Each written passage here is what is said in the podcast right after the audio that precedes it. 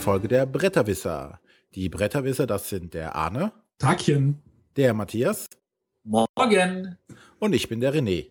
Mahlzeit.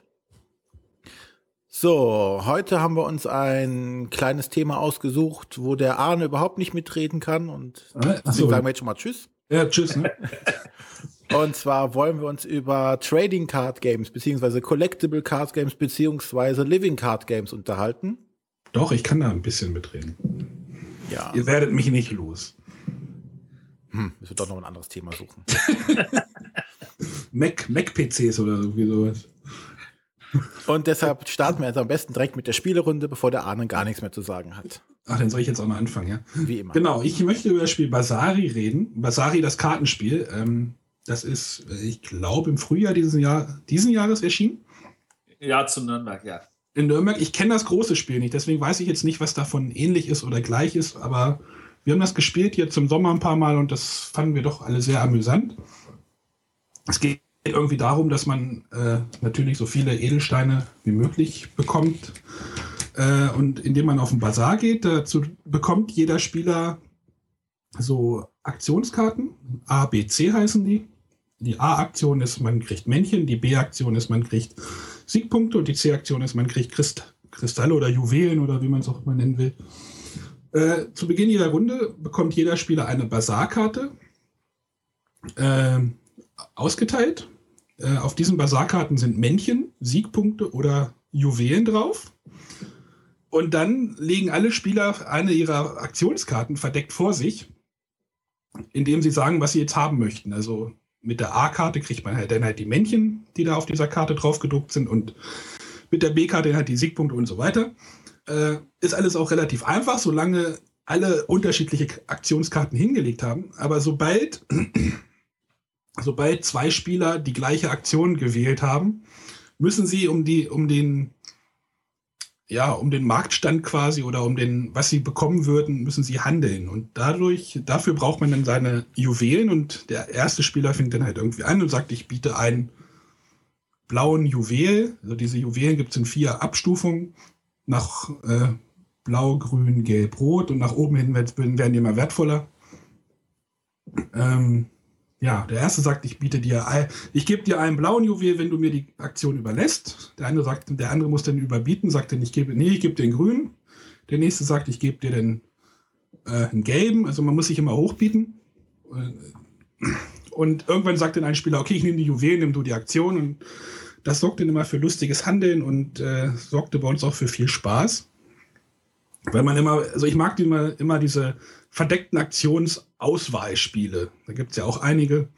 Und dann dieser Konflikt irgendwie, der dann bei diesem Handeln so entsteht, den fand ich sehr, sehr witzig. Und wir hatten viel Spaß damit. Es geht dann halt irgendwie, man spielt bis ein Spieler, also eine Runde spielt man bis ein Spieler, ich weiß es nicht, 15, 15 Arbeiter angesammelt hat.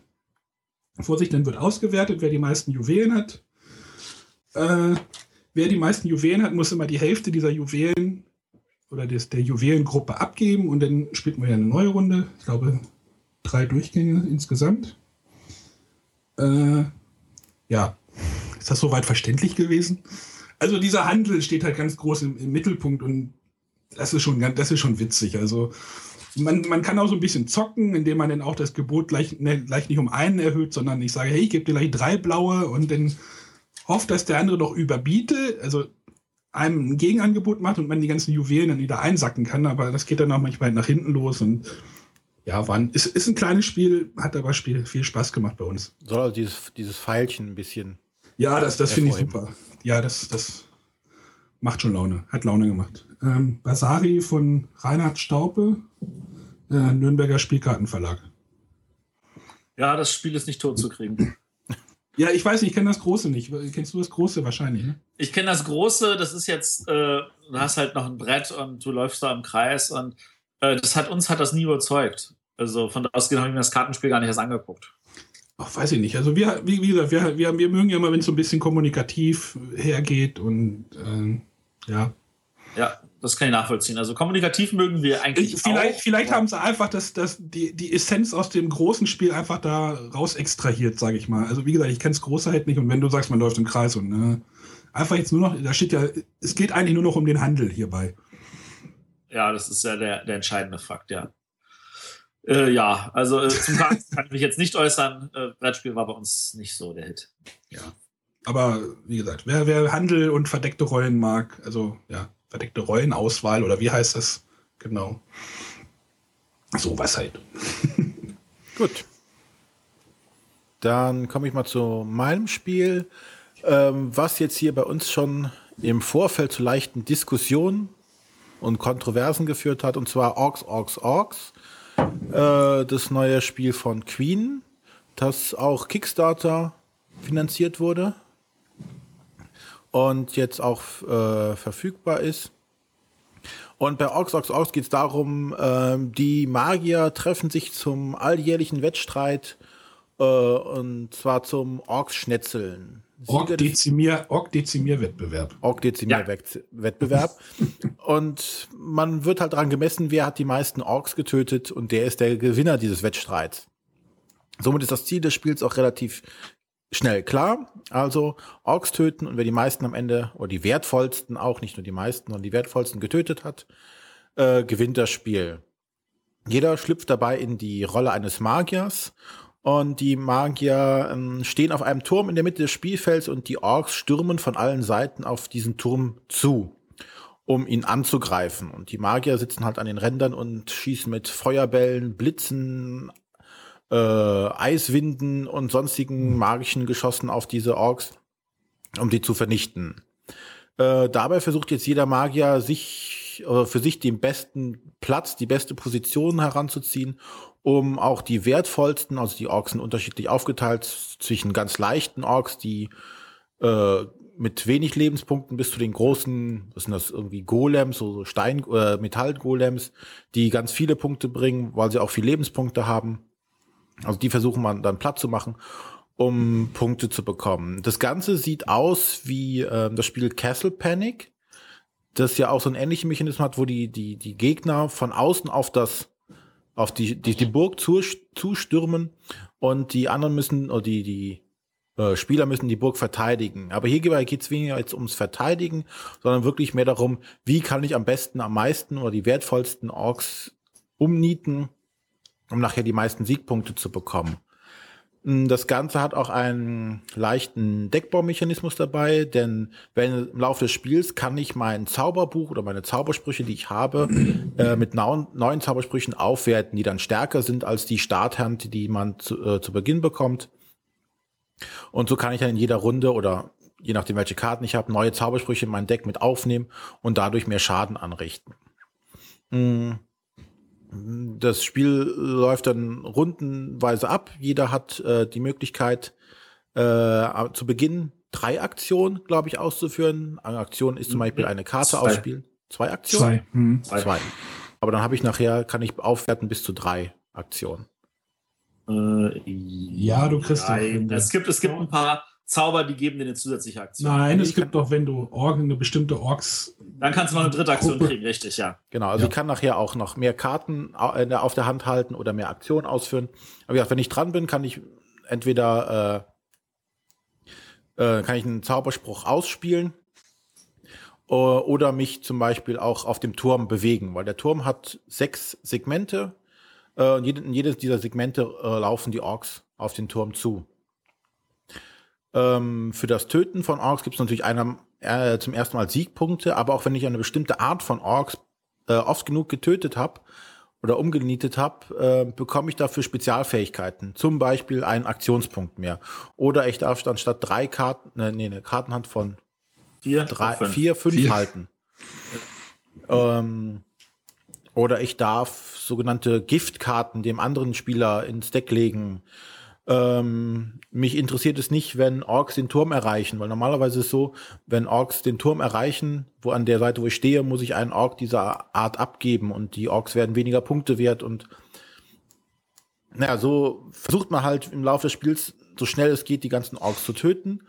Äh, wenn irgendwann zwei Bereiche und nirgendwo mehr äh, in zwei Bereichen keine Orks mehr sind, ist das Spiel vorbei. Und dann wird halt ausgewertet, wer die meisten Orks getötet hat, beziehungsweise für jeden Ork gibt es halt entsprechend Siegpunkte. Und das war es im Endeffekt schon. Und Bei mir oder bei unserer Spielrunde war das erstmal, naja, okay. Alle hatten, glaube ich, sich was anderes erwartet von dem Spiel. Das ist, glaube ich, das größte Problem, das das Spiel hat. Ja. Dass die Erwartungshaltung eine andere ist. Bei mir war es so, pff, ja. Trifft das schon sehr gut. Bei mir war relativ schnell die Luft dann raus, weil äh, zum einen hatte ich das Problem, es, die Gewichtung der Zaubersprüche m, hatte meines Erachtens nicht so viel, also die, die, die Zaubersprüche waren unterschiedlich stark. Und je nachdem, welchen Zauberspruch du die, dir genommen hast, hattest du nachher keine Chance, äh, bestimmte Monster umzubringen. Es gab zum Beispiel so, äh, gibt es Zauber, die äh, eine Flächenwirkung haben, also über mehrere Sektoren hinweggehen, äh, machen aber dann geringeren Schaden natürlich, aber es gibt auch Zaubersprüche, die machen halt auf einem Sektor extrem viel Schaden. Und wenn du äh, viele von diesen Flächenzaubern hast, kannst du nachher die wertvollen Gegner nicht mehr platt machen. Das war zum Beispiel ein Problem, was wir dabei hatten. Ähm, ja, und dieses, die Orks stürmen auf den zu Turm zu, hatte überhaupt keine Konsequenz. Es war zum einen sehr langsam. Dem würde ich glatt widersprechen wollen. Bei uns war es jetzt halt so, sie waren unglaublich langsam, dass mal überhaupt irgendeiner den Turm erreichte. Wenn, dann waren es eh die, die kleinen Orks, wo jeder gesagt hat, oh, die sind eh schlimm.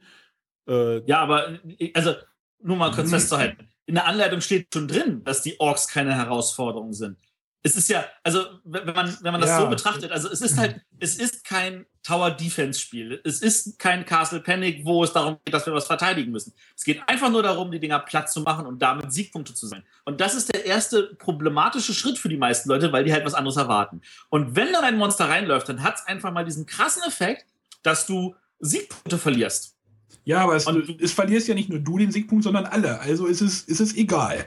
Es ist, es ver- verlieren dann alle Siegpunkte, wenn alle diese Monster da in derselben Farm haben. Aber wenn du ein Monster zum Beispiel reinrast, weil du sagst, ich habe das Monster eh nicht und der davon hat schon zwei oder drei, dann verliert dieserjenige zwei oder drei Siegpunkte und du nicht. Ja, aber du bringst ja im Laufe, des, wie viel, wie viel Orks bringt man im, im Spiel ungefähr um? Eine ganze Menge. Und das gleicht es dann ganz einfach aus. Ja, Also ich, ich, ich, ich möchte auch noch kurz zum Spiel was sagen. René hat das schon relativ gut getroffen. Ups. Bitte, was was? ist, äh, also bei mir wird es länger, aber ja, mach euch. Also ich möchte sagen, dass das, wie gesagt, dass, dass diese Orks auf diese Burg zustürmen, das weckt erstmal für mich so ein, oh Gott, wir müssen uns gegen die Orks verteidigen. Wie, und René hat gesagt, es hat keine Konsequenz, nur dass man Siegpunkte verliert. Die, wenn ein grünes Monster, der, der kleinste Grüne, die Burg erreicht, äh, trifft das halt alle. Und die meisten haben kleine grüne Monster irgendwie Ja. in ihrem Portfolio. Das heißt, es ist eigentlich dass egal, ein ob das Grüner die Burg erreicht, ist ja auch schon. ob das. Grüne, ob das Grüne jetzt drei Punkte wert ist oder zwei Punkte, macht im Endeffekt nicht viel aus. Und deswegen finde ich, dass das Spiel für mich keine Spannung aufbaut. Und wenn du schon sagst, dass das Spiel irgendwie sagt, oh, die Ork stehen gar keine, gar keine Herausforderung da, warum will ich das Spiel denn überhaupt spielen? Nur irgendwie, äh, Ja, ich hatte zum Also- Beispiel auch das Problem, ich hatte halt äh, mir gedacht, oh prima, nimmst du halt diese Flächenzauber, um gerade diese kleinen Orks platt zu machen. So. Und äh, die anderen Spieler hatten sich halt auf diese, diese größeren Orks konzentriert und haben halt die kleinen einfach auf ihre Seite draufrennen lassen. Die haben sich gar nicht darüber, in, äh, haben, äh, haben das ignoriert, dass die da sind.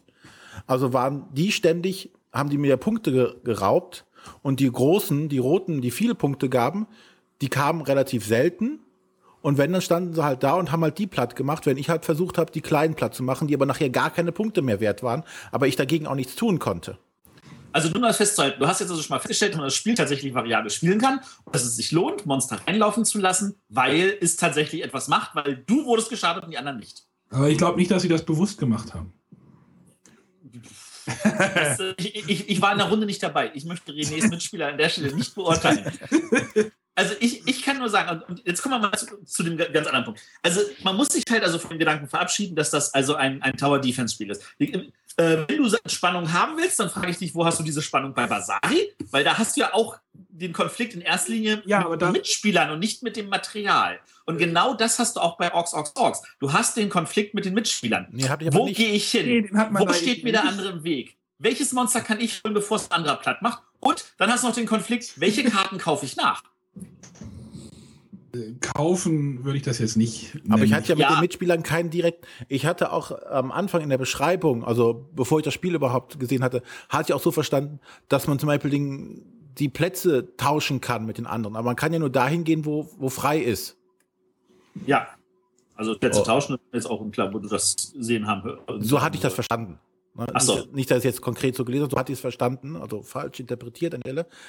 Aber äh, er hat noch einen, der saß halt mehrere Runden lang an seiner Position und hatte Glück, dass da auch entsprechend die, die richtigen Orks für ihn immer ankamen und der hat sich halt einfach nicht bewegt. Dadurch hat er keine Aktion verbraucht, um hin und her springen zu müssen. Und Willst du mal eh nicht, ja? ja also der Punkt ist aber, irgendwann sind die Monster bei ihm ja alle. Die Monster sind ja am Anfang des Spiels Anfang gleichmäßig auf alle Bereiche verteilt. Wenn er also stehen bleibt und seine Monster alle weg sind, dann hat er Problem. Dann kommt dazu, wenn du auf dem Feld daneben stehst und sagen wir, du gehst auf Rot-Grün.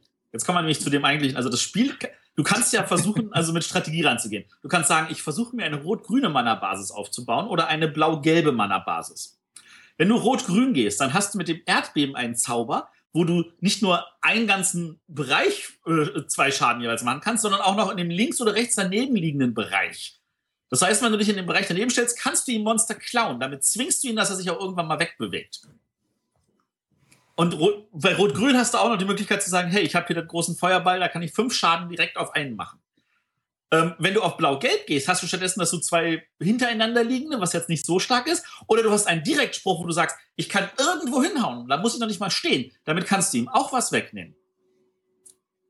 Und jetzt kommen wir nämlich noch zu einem anderen Aspekt. Deswegen, der Deckbauaspekt ist ja der, der wunderschöne in diesem Spiel, wenn man schon sagt, ich äh, versuche mich auf etwas zu einigen. Die Zauber sind unterteilt in zwei Bereiche. Es gibt die Unterstützungszauber und es gibt die Schadenszauber. Und bei den Schadenszaubern gibt es halt diese vier, die ich gerade versucht habe zu erklären. Und dann gibt es halt bei den Unterstützungszaubern gibt es halt äh, im Blau-Gelb-Bereich die Sprüche, wo du zusätzliche Karten ziehen kannst ohne dass es dich eine Aktion kosten muss, oder wo du die Gegner abwerfen lassen kannst. Das heißt, du hast den zusätzlichen Konflikt, dass die anderen Mitspieler nicht kontrollieren können, ob sie jetzt wirklich alle die Sprüche machen können, die sie geplant haben, weil sie auf einmal weniger Karten auf der Hand haben. Und im rot-grünen Bereich wiederum hast du die Möglichkeit zu sagen, hey, ich schicke hier Monster rein. Und wenn der da nicht wegbewegt, dann schickst du ihm die Monster da rein und dann ärgert er sich die Platze, dass er A, sie nicht umgebracht hat und B, wahrscheinlich auch noch welche abgeben muss. Also diesen Oder du lässt Monster hat tauschen. Hatten wir halt so gar nicht. Fünfer weg und gibst ihm einen kleinen Zweier. Ja, dann habt ihr das vielleicht nicht oft genug gespielt. Also bei uns kam das jetzt innerhalb von vier Tagen achtmal auf den Tisch. Und wir haben davon noch nicht genug. Ja, vielleicht haben wir es auch nicht oft genug gespielt. Das möchte ich ja gar nicht bezweifeln, aber wir haben ja schon oft gesagt, dass es schwierig ist. Man muss es im Spiel muss am Anfang überzeugen. Das hat es zum Glück bei uns. Und es hat es bei mir, bei meinen Mitspielern schon eher, aber bei mir fast gar nicht. Und daher ja, weiß ich, ich nicht, ich, ob ich dem Spiel noch eine Chance geben kann. Ja, und ich glaube, das Spiel scheitert halt einfach irgendwie daran, dass es falsche Erwartungen weckt. Jeder denkt, es ist, es möchte Tower Defense mit Deckbau sein. Und das ist es nicht.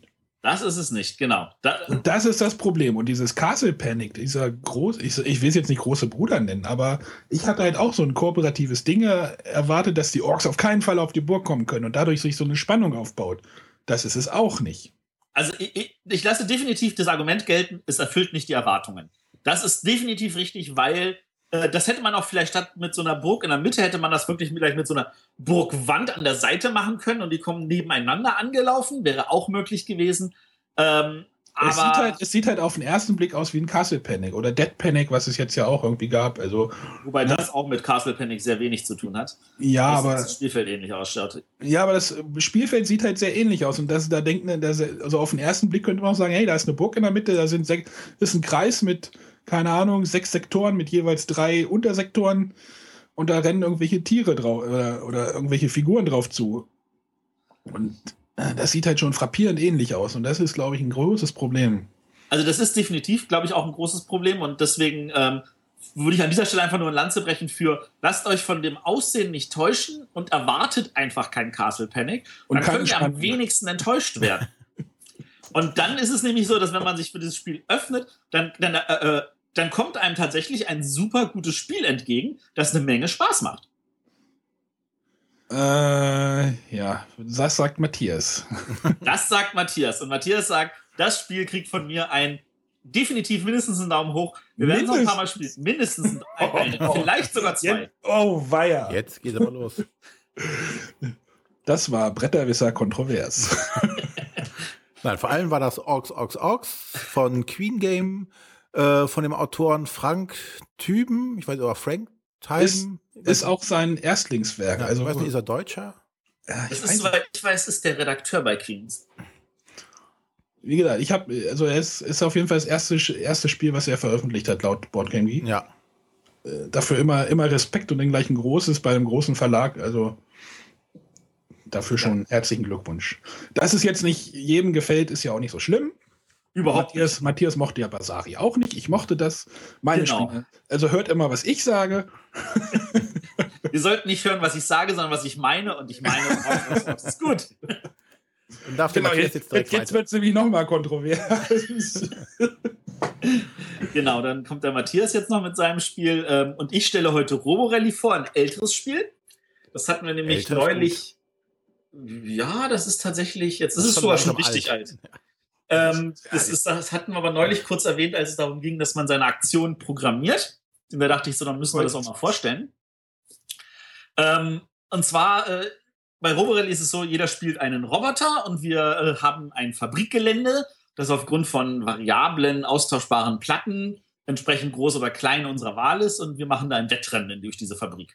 Ähm, dazu kriegen wir am Anfang neun Karten. Fünf von den Karten suchen wir uns aus den Karten ist nur sowas drauf wie gehe 1 vor, gehe 2 vor, gehe 3 vor, dreh dich nach links, dreh dich nach rechts, dreh dich um. Das ist, äh, äh und ist, äh, geh einen Schritt rückwärts, das gibt's auch noch. Und äh, da kriegen wir halt eine zufällige Auswahl aus irgendwie äh, 72 Karten. Äh, und dann äh, programmieren wir damit unsere fünf Schritte und äh, dann werden die nacheinander abgearbeitet. Das heißt, alle drehen ihre erste Karte gleichzeitig um. Der, der, der die Karte mit der höchsten Priorität hat, macht seinen Zug zuerst. Ansonsten machen eigentlich aber alle gleichzeitig, weil es in den meisten Fällen nicht wichtig ist. Äh, nachdem das alle gemacht haben, wird geguckt, sieht ein Roboter irgendeinen anderen Roboter, dann schießt er auf den, der kriegt einen Schaden. Und jeder Schaden, den man bekommt, heißt, man kriegt eine Karte weniger.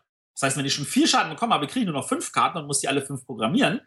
Ähm, wenn ich einen sechsten Schaden kriege, einen fünften Schaden kriege, dann brennt sich meine letzte Karte ein. Das heißt, die ist fix, die gebe ich nicht wieder ab, die ist für meine nächste Runde schon vorprogrammiert. Ähm, und nachdem alle geschossen haben, kommt das Spielbrett. Und das Spielbrett agiert in ganz, ganz unterschiedlicher Weise. Da gibt es Förderbänder, die, ein, die uns bewegen. Da gibt es schnelle Förderbänder, die bewegen uns sogar zwei Schritte.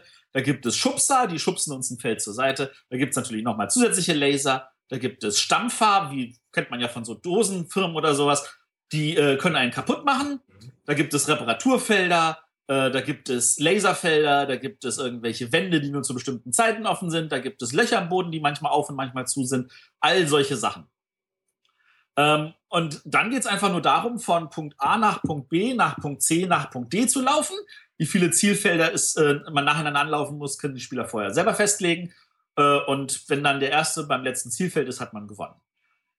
Ähm, der größte Punkt äh, war, dass äh, es mit Erweiterung dann auch solche Karten gab, die, wo die Spieler dann äh, Sonderfähigkeiten sammeln konnten. Also es gab kleine Reparaturfelder, wo man einen Punkt Schaden abräumen konnte. Es gab große, wo man entweder zwei Schaden abräumen konnte oder eine zusätzliche Karte ziehen. Und mit der Karte konnte man zum Beispiel seitwärts laufen oder man hat doppelt geschossen oder man hat auch nach hinten geschossen. All solche Sachen. Äh, das macht eine Menge Spaß. Äh, früher war das immer so, dass man gesagt hat, der, der auf dem Drehstuhl sitzt, hat einen Vorteil, weil der kann mit diesen Drehungen besser gedanklich zurechtkommen.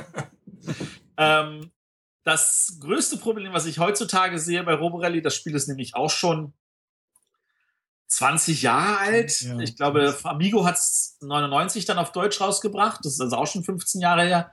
Ähm, das ist einfach für heutige Zeiten dauert es zu lange. Also wenn du selbst sagst, ich nehme Minimum zwei Bretter, drei Fahnen, bist du locker drei Stunden dabei. Und, wenn man mit einem ganzen Brett spielt, dann wird die, ist die Interaktion auch äh, relativ gering. Also es kann passieren, dass man sich dann, hä? ja? Ja, wenn du alle Bretter nimmst, ist es definitiv zu, zu, zu gering, die Interaktion. Du musst schon gucken, dass du maximal zwei von den Brettern nimmst, damit die möglichst eng beieinander sind und meistens, dass die Fahnen auch wirklich mit hin und her rennen sind, damit, falls Leute schon bei der ersten Fahne waren und zur zweiten wollen, denen, die noch zur ersten wollen, entgegenkommen.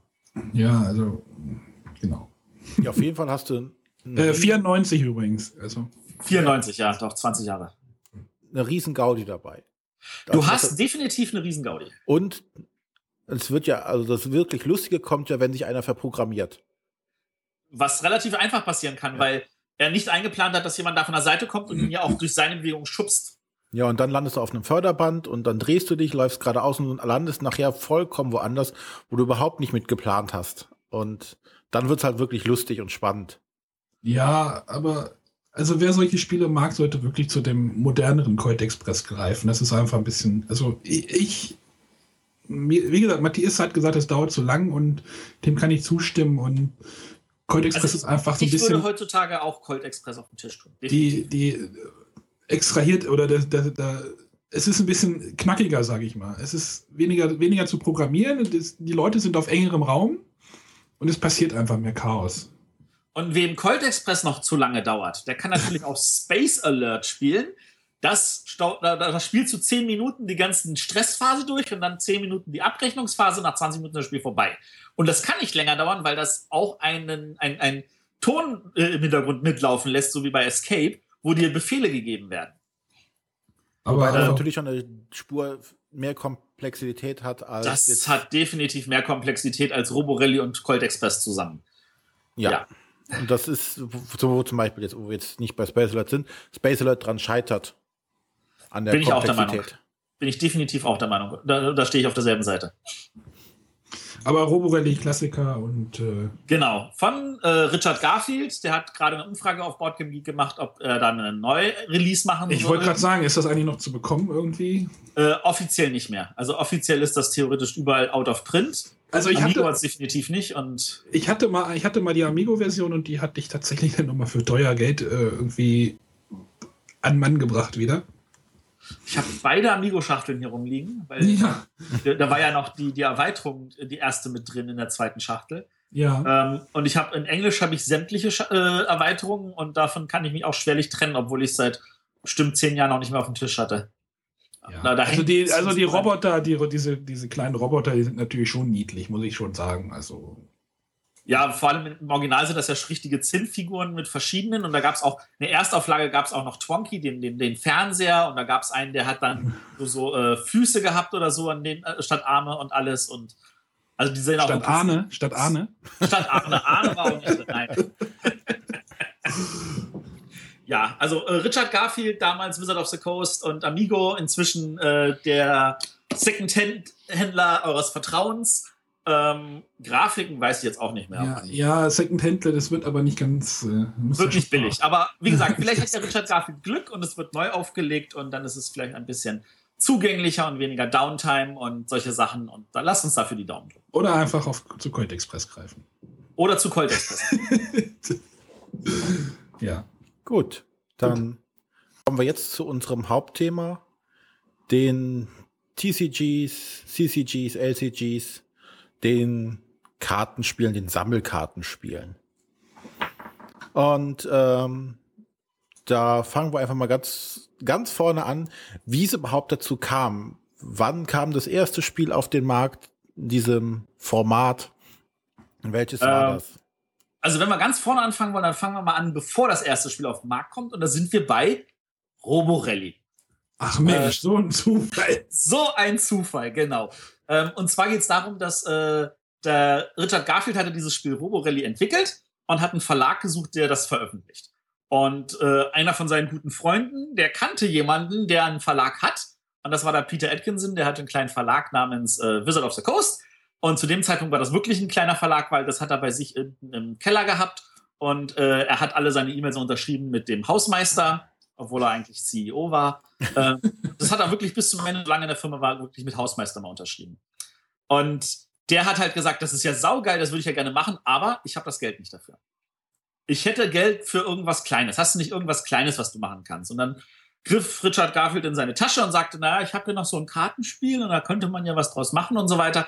Und äh, dann kam halt, äh, das war halt Magic. Das hieß damals noch Mana Clash. Äh, und dann haben sie halt noch ein bisschen dran herumgefeilt und dann kam das 1993 auf den Markt.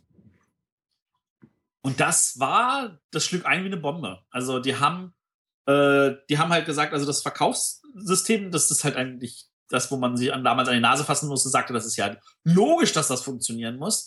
Ähm, die haben halt äh, das, das, die Möglichkeit, Karten zu spielen, verbunden mit dem Verkaufsobjekt des äh, blinden Kaufs. Du hast halt so wie bei Sportkarten ein Päckchen gekauft und hattest zufällige Karten drin.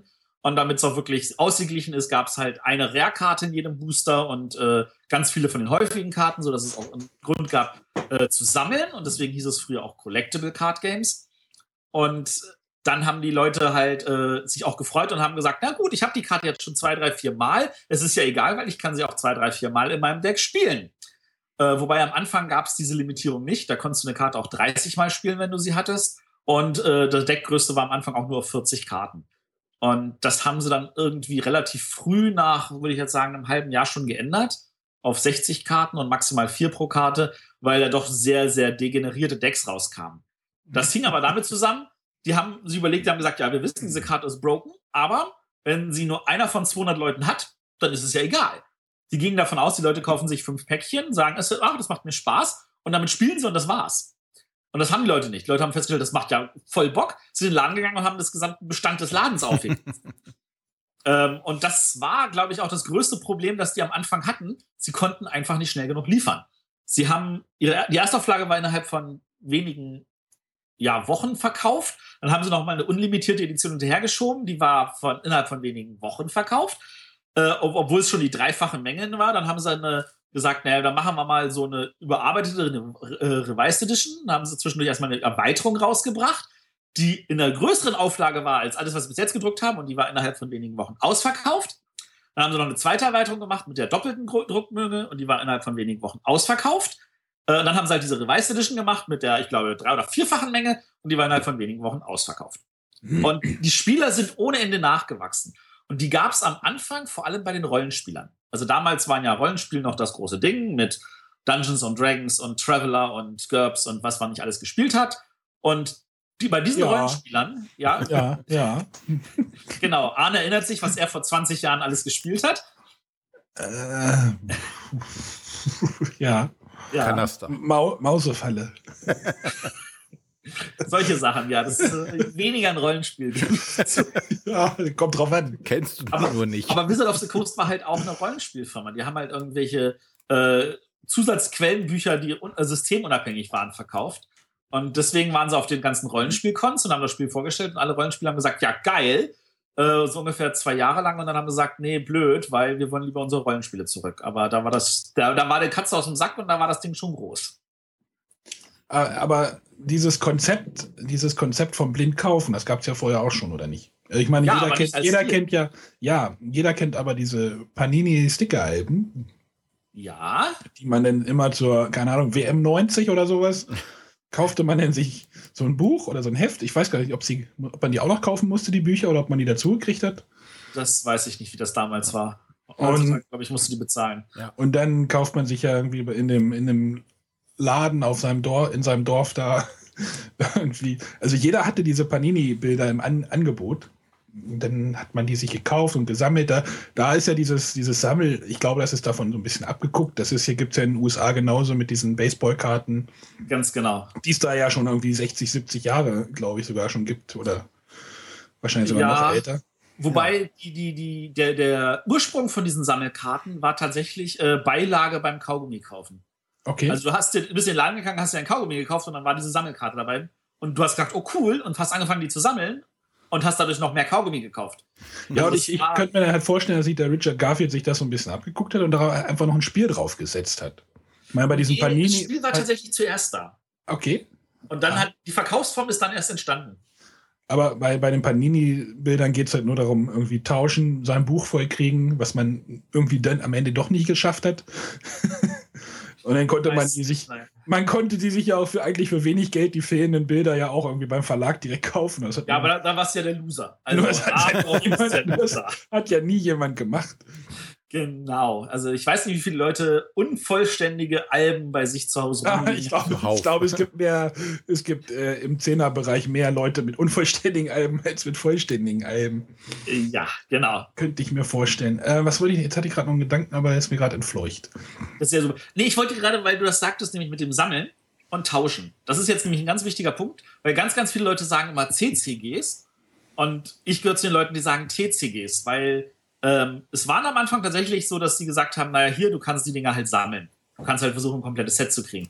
Und schon 1996 hat Wizard of the Coast gesagt, das Wort CCG verwenden wir nicht mehr. wir schreiben nicht mehr bei uns Collectible Card Game drauf, sondern wir schreiben Tradable Card Game drauf, weil uns ist es scheißegal, ob die Leute das sammeln. Uns ist es wichtig, dass wir miteinander tauschen, weil dadurch kommen sie in Kontakt und dann fangen sie nämlich an, miteinander zu reden und zu spielen und ähnliche Sachen. Und das ist viel wichtiger äh, in dem Sinne. Und deswegen äh, liegt die Betonung auf dem Tradable Card Game. Und sie haben hunderten von Spielläden damit die Existenz gesichert. Ja, definitiv. Immer noch. Immer noch. Also wenn du jetzt auch so jetzt in den normalen Spielladen reingehst, die haben ja alle ihre Magic-Vitrinen da rumstehen mit äh, Alben, wo du Einzelkarten kaufen kannst, die dann immense Preise für Einzelkarten nehmen können. Und die ganzen Booster-Packs und hast du nicht gesehen, es ist schon echt eine Riesenindustrie und eine Riesengeldmaschine. Ja, ja, wobei, also für, für, für Wizard of the Coast auf jeden Fall. Wobei sie natürlich auch mit äh, einigen Rückschlägen im Laufe ihres Lebens leben mussten. Also da, das, da, wo sie jetzt sind, sind sie halt in den 20 Jahren auch nur gekommen, weil sie halt auch erkannt haben, was sie für Fehler gemacht haben. Und der erste große Fehler, das war 1994 im, im Herbst. Es war nämlich so, dass die, die Leute haben gesagt, ich brauche zehn Kisten. Und dann bestelle ich einfach mal 20 weil ich hoffe, dass ich von den zehn kriege, weil natürlich äh, nach, nach dem Bestellschluss kamen noch immer Anmeldung, äh, Bestellungen rein, aber sie konnten halt nur so und so viel auch bezahlen und, und, und dann produzieren. Und dann kam halt Fallen Empires, wo die den Leuten gesagt haben, achtet darauf, wenn ihr 10 bestellt, schicken wir euch 10, wenn ihr 20 bestellt, schicken wir euch 20. Die Leute so, ja, ja, ja, Quatsch, wir bestellen mal 30, damit wir 10 kriegen. und dann haben die aber 30 bekommen. Und Fallen Empires ist das Set, das man heute noch irgendwie billig überall hinterhergeschmissen bekommt. Hatte ich auch Karten von. weil das komplett überproduziert war, weil natürlich genau so viel produziert wurde, wie bestellt wurde. Das heißt, der Markt wurde überschwemmt, ja? Der Markt wurde überschwemmt. Und das war tatsächlich so das erste Low, weil äh, die Karten verloren super schnell an Wert. Und dann war das Set auch so, hm, naja, sind ein paar gute Karten drin. Also es ist, es ist jetzt nicht so, dass es irgendwie so ein Set war, wo du sagst, boah, geil und Hammer und so und vor allem, wo auch die durchschnittlichen Karten hart gefragt waren, weil es natürlich schwer gedruckt war, sondern es war ein Set, wo in erster Linie so durchschnittlich beschlechte Karten drin waren, Leute gesagt haben, ja, brauche ich aber eigentlich gar nicht. Also es, es, es, wurde weder gesammelt noch getauscht und das war überhaupt nicht spannend für die Leute. Das war das erste Low und da wurde dann halt wirklich dann auch so mehr restriktiv gesagt, so, okay, die Leute haben keine Ahnung, wie viel sie bestellen, wir müssen anfangen selber einzuschätzen, was, wie viel verträgt der Markt. Ähm, und dann war es natürlich so, dass der Markt, der war dann nicht nur ruhig, dann passierte natürlich noch viel mehr, weil dann kamen mehr Spiele auf den Markt. Das zweite Trading Card Game auf dem Markt war dann von TSR, die ähm, natürlich gesagt haben, das kann ja nicht sein, unsere ganzen Rollenspieler fangen an, Magic zu spielen, denen müssen wir auch was bieten und dann haben sie ein Spiel gemacht, das heißt Spellfire, ähm, wo sie, ich weiß nicht, ich glaube, zwölf Erweiterungen rausgepusht haben und ich habe nicht einmal erkannt, was der Unterschied zwischen den einzelnen Sets ist und äh, es hat mich, mich nie rumgerissen. Sie haben zum Teil einfach nur alte Grafiken wiederverwendet, zum Teil haben sie Fotos drauf gemacht. Es sah auch hässlich aus. Und mit wie wenig Liebe sie das gemacht haben, war dann erkennbar bei dem elften Set, wo sie sich selber in ihrem eigenen Produktnamen verschrieben haben. Und statt, statt Spellfire stand Cellfire drauf. das ist so, das, also das zeigt auch halt, also dass das Produkt musste ja eingehen. Und äh, das dritte Spiel war dann wieder von Wizard of the Coast selber, die natürlich äh, die auf Magic hatten sie auf der Rückseite, da steht dieses Deckmaster. Und dann haben sie dann gesagt, na, wir wollen noch mehr Spiele machen. Weil am Anfang dachten sie, naja, wir machen dieses erste Set und wenn das ausverkauft ist, dann warten wir ein Jahr und dann machen wir das nächste Set, das heißt dann Ice Age. Und deswegen sollte es dann auch Magic Ice Age auf der Rückseite sein mit einer blauen Rückseite und ähnliches. Und das war halt wirklich als eigenes Spiel gedacht.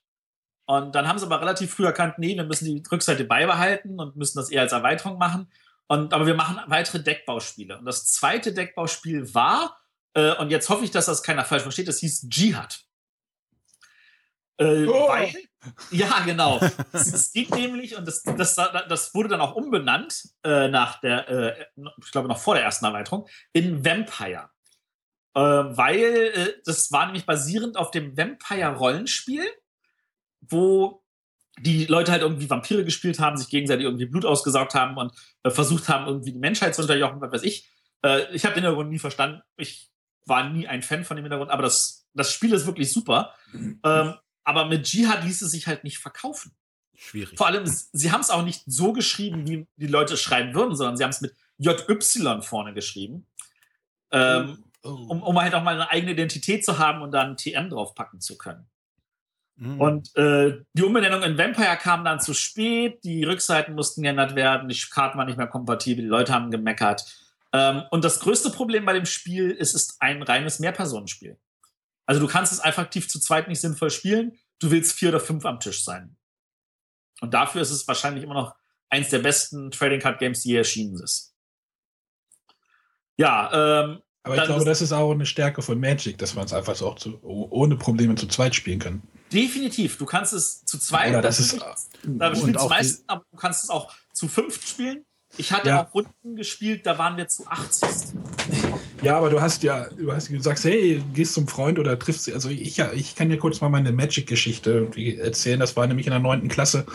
Dort haben wir es dann halt in den Pausen gespielt. Und das, das äh, zu zweit geht das dann halt ohne Probleme. Sucht man sich irgendwo eine Ecke und dann kann ja. man da loslegen. Und die Einfachheit des ganzen Spiels war halt auch wenn jetzt was, was andere Spiele ja noch später versucht haben, ist die Komplexität zu erhöhen, an anderen Schwierigkeitsgrad zu machen, woran auch viele ja gescheitert sind.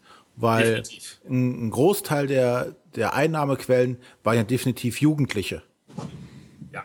Also, also da, damals definitiv Jugendliche, die sind natürlich jetzt mit dem Spiel mitgewachsen und die haben inzwischen auch ihre eigenen Kinder schon damit angesteckt. Ja, aber immer halt noch, also waren halt wirklich gerade die, die, die Kinder oder Jugendlichen, die ihr Taschengeld verbraten haben für diese ganzen Magic-Karten.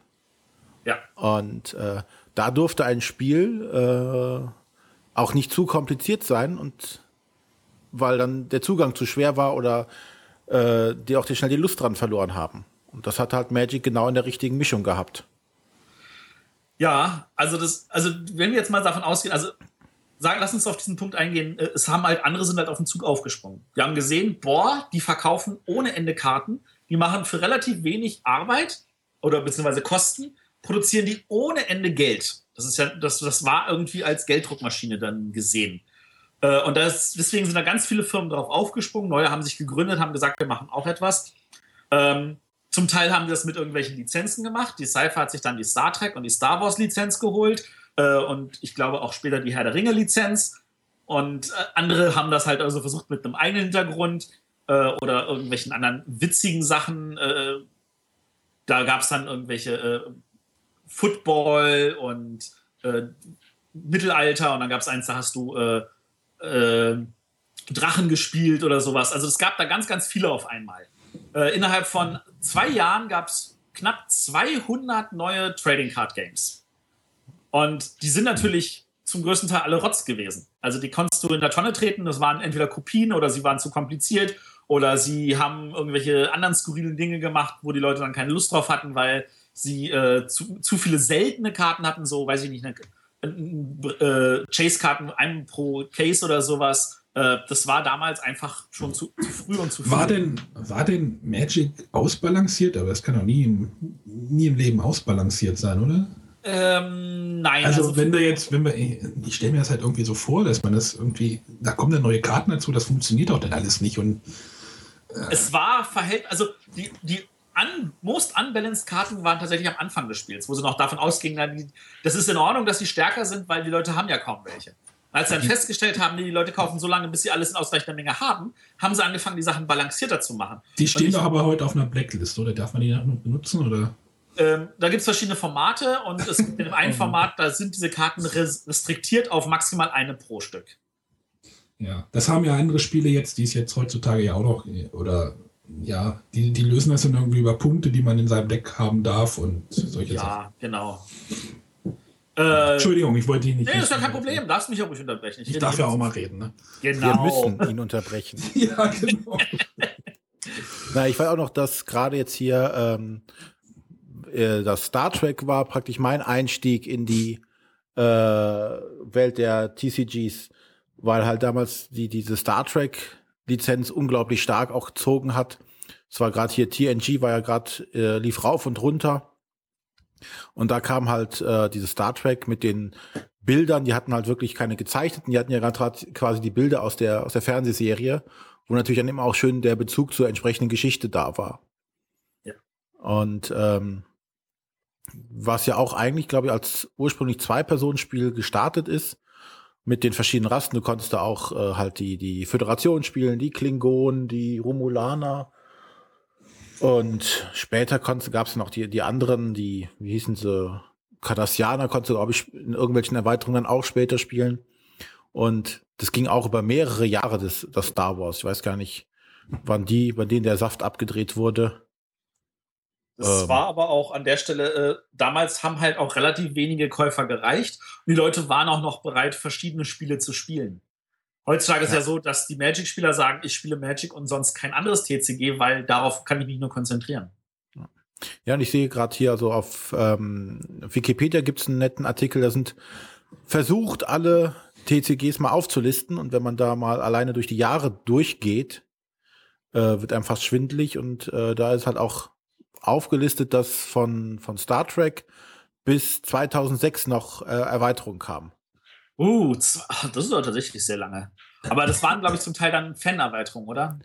Äh, das weiß ich jetzt nicht. Auf jeden Fall haben die halt auch mit, mit äh, Voyager und sowas alles, also und die ganzen äh, Sachen mit rausgebracht. Das okay. sieht noch nach offiziellen Erweiterungen aus. Also 23, äh, 13. November 2006 kam der Genesis-Zyklus oder Genesis Expansion raus. Mit 27 Karten allerdings nur. Oh, von Winko, Mann, da gab es auch eins. Das ist ja gut. ja, das ist sowieso, wenn du durch die Liste durchgehst und siehst, wovon es überall ähm, SimCity, The Card Game. Es gab zu allem, glaube ich. Ja. Dazu, ach ja, Matthias wollte glaube ich dazu noch was sagen, ja. Ja, also, aber lass uns mal kurz einen Blick auf den deutschen Markt werfen, weil ähm, damals hatte Schmidt-Spiele noch diese wunderbare, dieses wunderbares Spiel, das hieß Das Schwarze Auge. Das, da wurden ja auch die deutschen Rollenspieler bedient. Das gibt es auch heute noch, aber nicht mehr von Schmidt. Und da hatten sie dann auch ein Trading Card Game zu rausgebracht. Natürlich. Und also ich hab's, muss sagen, also ich fand die Grafik grausig. Die Regeln waren ultra fürchterlich und da war auch, die haben das mit den Seltenheiten nicht hingekriegt. Und, aber es gab Spieler, die haben das mit wirklich völliger Hinliebe gespielt und haben da, äh, also das nicht nur gesammelt, sondern tatsächlich auch in dem Sinne verwendet mit die Karten. Äh, aber das, das ist nie abgehoben. Und da hat Schmidt-Spiele wahrscheinlich das recht, rechtzeitig wieder abgestoßen, also einstempfen lassen. Äh, was aber Schmidt-Spiele nicht rechtzeitig eingestampft hat, war nämlich dann also festzustellen, naja, man muss das ja nicht auf Karten beschränken. Man kann ja auch andere Sachen machen, die man sammeln kann und mit denen man spielen kann. Und dann gab es nämlich den großen Hype Mitte der 90er Pox. Ich weiß nicht, ob ihr Pox kennt. Ja. Das waren so kleine Chips, die dann so geschnippt wurden. Äh, total lächerlich. Aber nee, wurden die nicht aufeinander gehauen? Ja, die wurden aufeinander gehauen, ja. Man baut irgendwie einen Stapel in der Mitte und dann haute man die. Wenn ich mich jetzt nicht irre. Also spieltechnisch sehr, sehr untere Schublade, aber für Kinder, die jetzt sagen wir mal jünger sind als zehn, natürlich total toll. Äh, aber das hat Schmidt-Spiele komplett überproduziert. Das haben die aber aus, das ist aber keine deutsche Geschichte, oder? Also das ist nee, die Pox gab es auch von anderen, aber das ist der. Nein, ich meine, war das in, kam, kam das nicht auch aus den USA oder sowas? Das kann sein, ja. Vielleicht auch aus England. Ich weiß es. Das weiß ich nicht genau. Auf jeden Fall ist Schmidt-Spiele dran gestorben und wurde dann aus einer Insolvenzmasse aufgekauft von Platz. Und das Schmidt-Spiel, das ihr heute kennt, ist nicht das Schmidt-Spiel, das vor 20 Jahren war. So als Nebenbei-Punkt. ähm, genau. Und dann äh, gab es aber dann äh, sowas wie zum Beispiel TSA hat gesagt, lass uns mal was anderes machen, was ja auch cool ist. Was mögen Rollenspieler noch? Würfel. Lasst uns eigene Würfel machen. Und hat ein sammelbares Würfelspiel gemacht, nämlich Dragon Dice. Und ich habe das gespielt, ich habe das mit größter Begeisterung gespielt. Heutzutage würde ich sagen, naja, ist okay, ist ein netter Versuch. Äh, aber damals hat es mich begeistert. Und aber daran ist TSA auch zugrunde gegangen, dass die sich halt also da auch völlig überproduziert haben. Und dann natürlich von WotC aufgekauft wurden, weil Pots, WotC wollte natürlich äh, die, die, die, die Dungeons Dragons Lizenz. Also den, das war denen wichtig. Also es genau. haben sich einige verhoben an der ganzen. An es haben sich einige verhoben. Ähm, und dann kam 96, äh, kam dann etwas, wo dann alle gesagt haben, die haben ja wohl einen völligen Schuss bei Wizard. Die haben dann ein großes Turnier gemacht und da haben sie dann Geld ausgegeben als Preis. Und das hieß dann die große Black Lotus Pro Tour. Äh, das war erstmal ein großes Turnier und um daran teilzunehmen, musste man dann irgendwo anrufen und dann gucken, dass man rechtzeitig war, weil das war limitiert. Und dann ist man nach New York geflogen und dann hat man dort an einem Turnier teilgenommen. Und dann haben sie vor Ort bekannt gegeben, ja, wir übrigens, wir machen das jetzt vier, fünf Mal im Jahr. Und äh, da gibt es dann auch Pro-Punkte und dann gibt es noch mehr Geld und ähnliches. Und das war dann, äh, nach dem zweiten Turnier hat dann keiner mehr gelacht, sondern dann wurde das tatsächlich ernst genommen. Äh, und das war, würde ich behaupten wollen, äh, von dem Zeitpunkt an für die nächsten fünf bis zehn Jahre der, das große Zugpferd für äh, Wizard of the Coast, das Leute in dem Spiel mehr drin gehalten hat. Die Leute haben es angefangen, professioneller zu spielen. Es war nicht mehr nur das Küchenspiel, das war es natürlich auch noch, sondern es war auf einmal für Leute, die gesagt haben, ich habe jetzt hier etwas, damit kann ich sogar meinen Lebensunterhalt versuchen zu verdienen. Was die wenigsten schaffen, aber ja. ähm, und das, das war etwas, wo ich dann aus eigener Erfahrung sagen konnte, dass der Versuch, das zu kopieren, funktioniert nicht. Weil ähm, ich habe dann bei Upper Deck gearbeitet und da haben wir das Versus System gehabt, so ein Superhelden-TCG. Und da wurde halt versucht zu sagen, wir machen gleich eine große Pro-Circuit, hat man das genannt. Und äh, dann kommen die kleinen Küchenspieler schon nach und das taten sie nicht. Das funktioniert also nicht. Du musst erstmal eine Spielerbasis haben. Aber wenn ich jetzt zum Beispiel, um jetzt, ich glaube, ich glaube, das Magic rund zu machen, wenn ich jetzt so einen Ablauf sehe, wenn ich jetzt bei Magic einsteigen will, wo fange ich denn da an? Das ist das Tolle. ähm, äh, heutzutage fängt es nämlich da an, was nämlich den größten Wachstum für Magic in den letzten fünf, sechs Jahren ausgemacht hat. Du fängst äh, auf deiner Playstation an. Ja, okay. Du holst dir das Duels of the Planeswalker. Ja, oder iPad oder. Ja, oder auf dem iPad oder sowas. Und da spielst auch. du das und dann, dann, dann lernst du die Regeln relativ gut kennen. Du kennst, äh, siehst, dass es verschiedene Farben gibt. Du siehst, dass es verschiedene Seltenheiten gibt. Du siehst, dass es verschiedene dieses und jenes gibt. Und da gibt es dann auch einen Gutschein drin und dann gehst du dann zum Laden, da kriegst du dann deine ersten echten Karten, du kriegst einen Starter, du fängst dann an, dir das Spiel dort vor Ort nochmal erklären zu lassen. Du siehst auf einmal, boah, hier sind so viele Spieler, mit denen ich spielen kann und dann bist du drin. Ja, aber ne, mit, mit welchem Set fange ich da? Gibt es da irgendwie so, so, so, so ein Base, äh, so ein Base-Set? Es gibt auf so jeden Fall dieses, also zumindest kannte ich die noch, diese Starter-Sets, wo auch äh, in Anführungszeichen vereinfachte Karten drin waren. Du musst dir nicht so, so, so ein, so ein Booster-Pack kaufen, sondern es gab vordefinierte Decks. Also hätten wir diese Aufnahme von einem halben Jahr gemacht, hätte ich gesagt, ja, es gibt sowas wie ein Core-Set, so ein Grundset, das haben sie dann äh, einmal im Jahr haben sie das jetzt erneuert wo halt ein relativ einfacher Bereich drin war, äh, wo extra so, so Einführungsdingsbums drin sind und so weiter. Das gibt es dann ab Ende nächsten Jahres nicht mehr. Mhm. Weil okay. sie festgestellt haben, die meisten Leute sind da sowieso halt, schon drin. Ja, nee, also wenn du drin bist, also wenn du schon in den Laden gegangen bist, dann willst du das spielen, was die anderen spielen. Und die anderen spielen nicht mit dem Grundset, die anderen spielen mit, dem, mit der neuesten Erweiterung. Und dann kaufst du dir auch die neueste Erweiterung.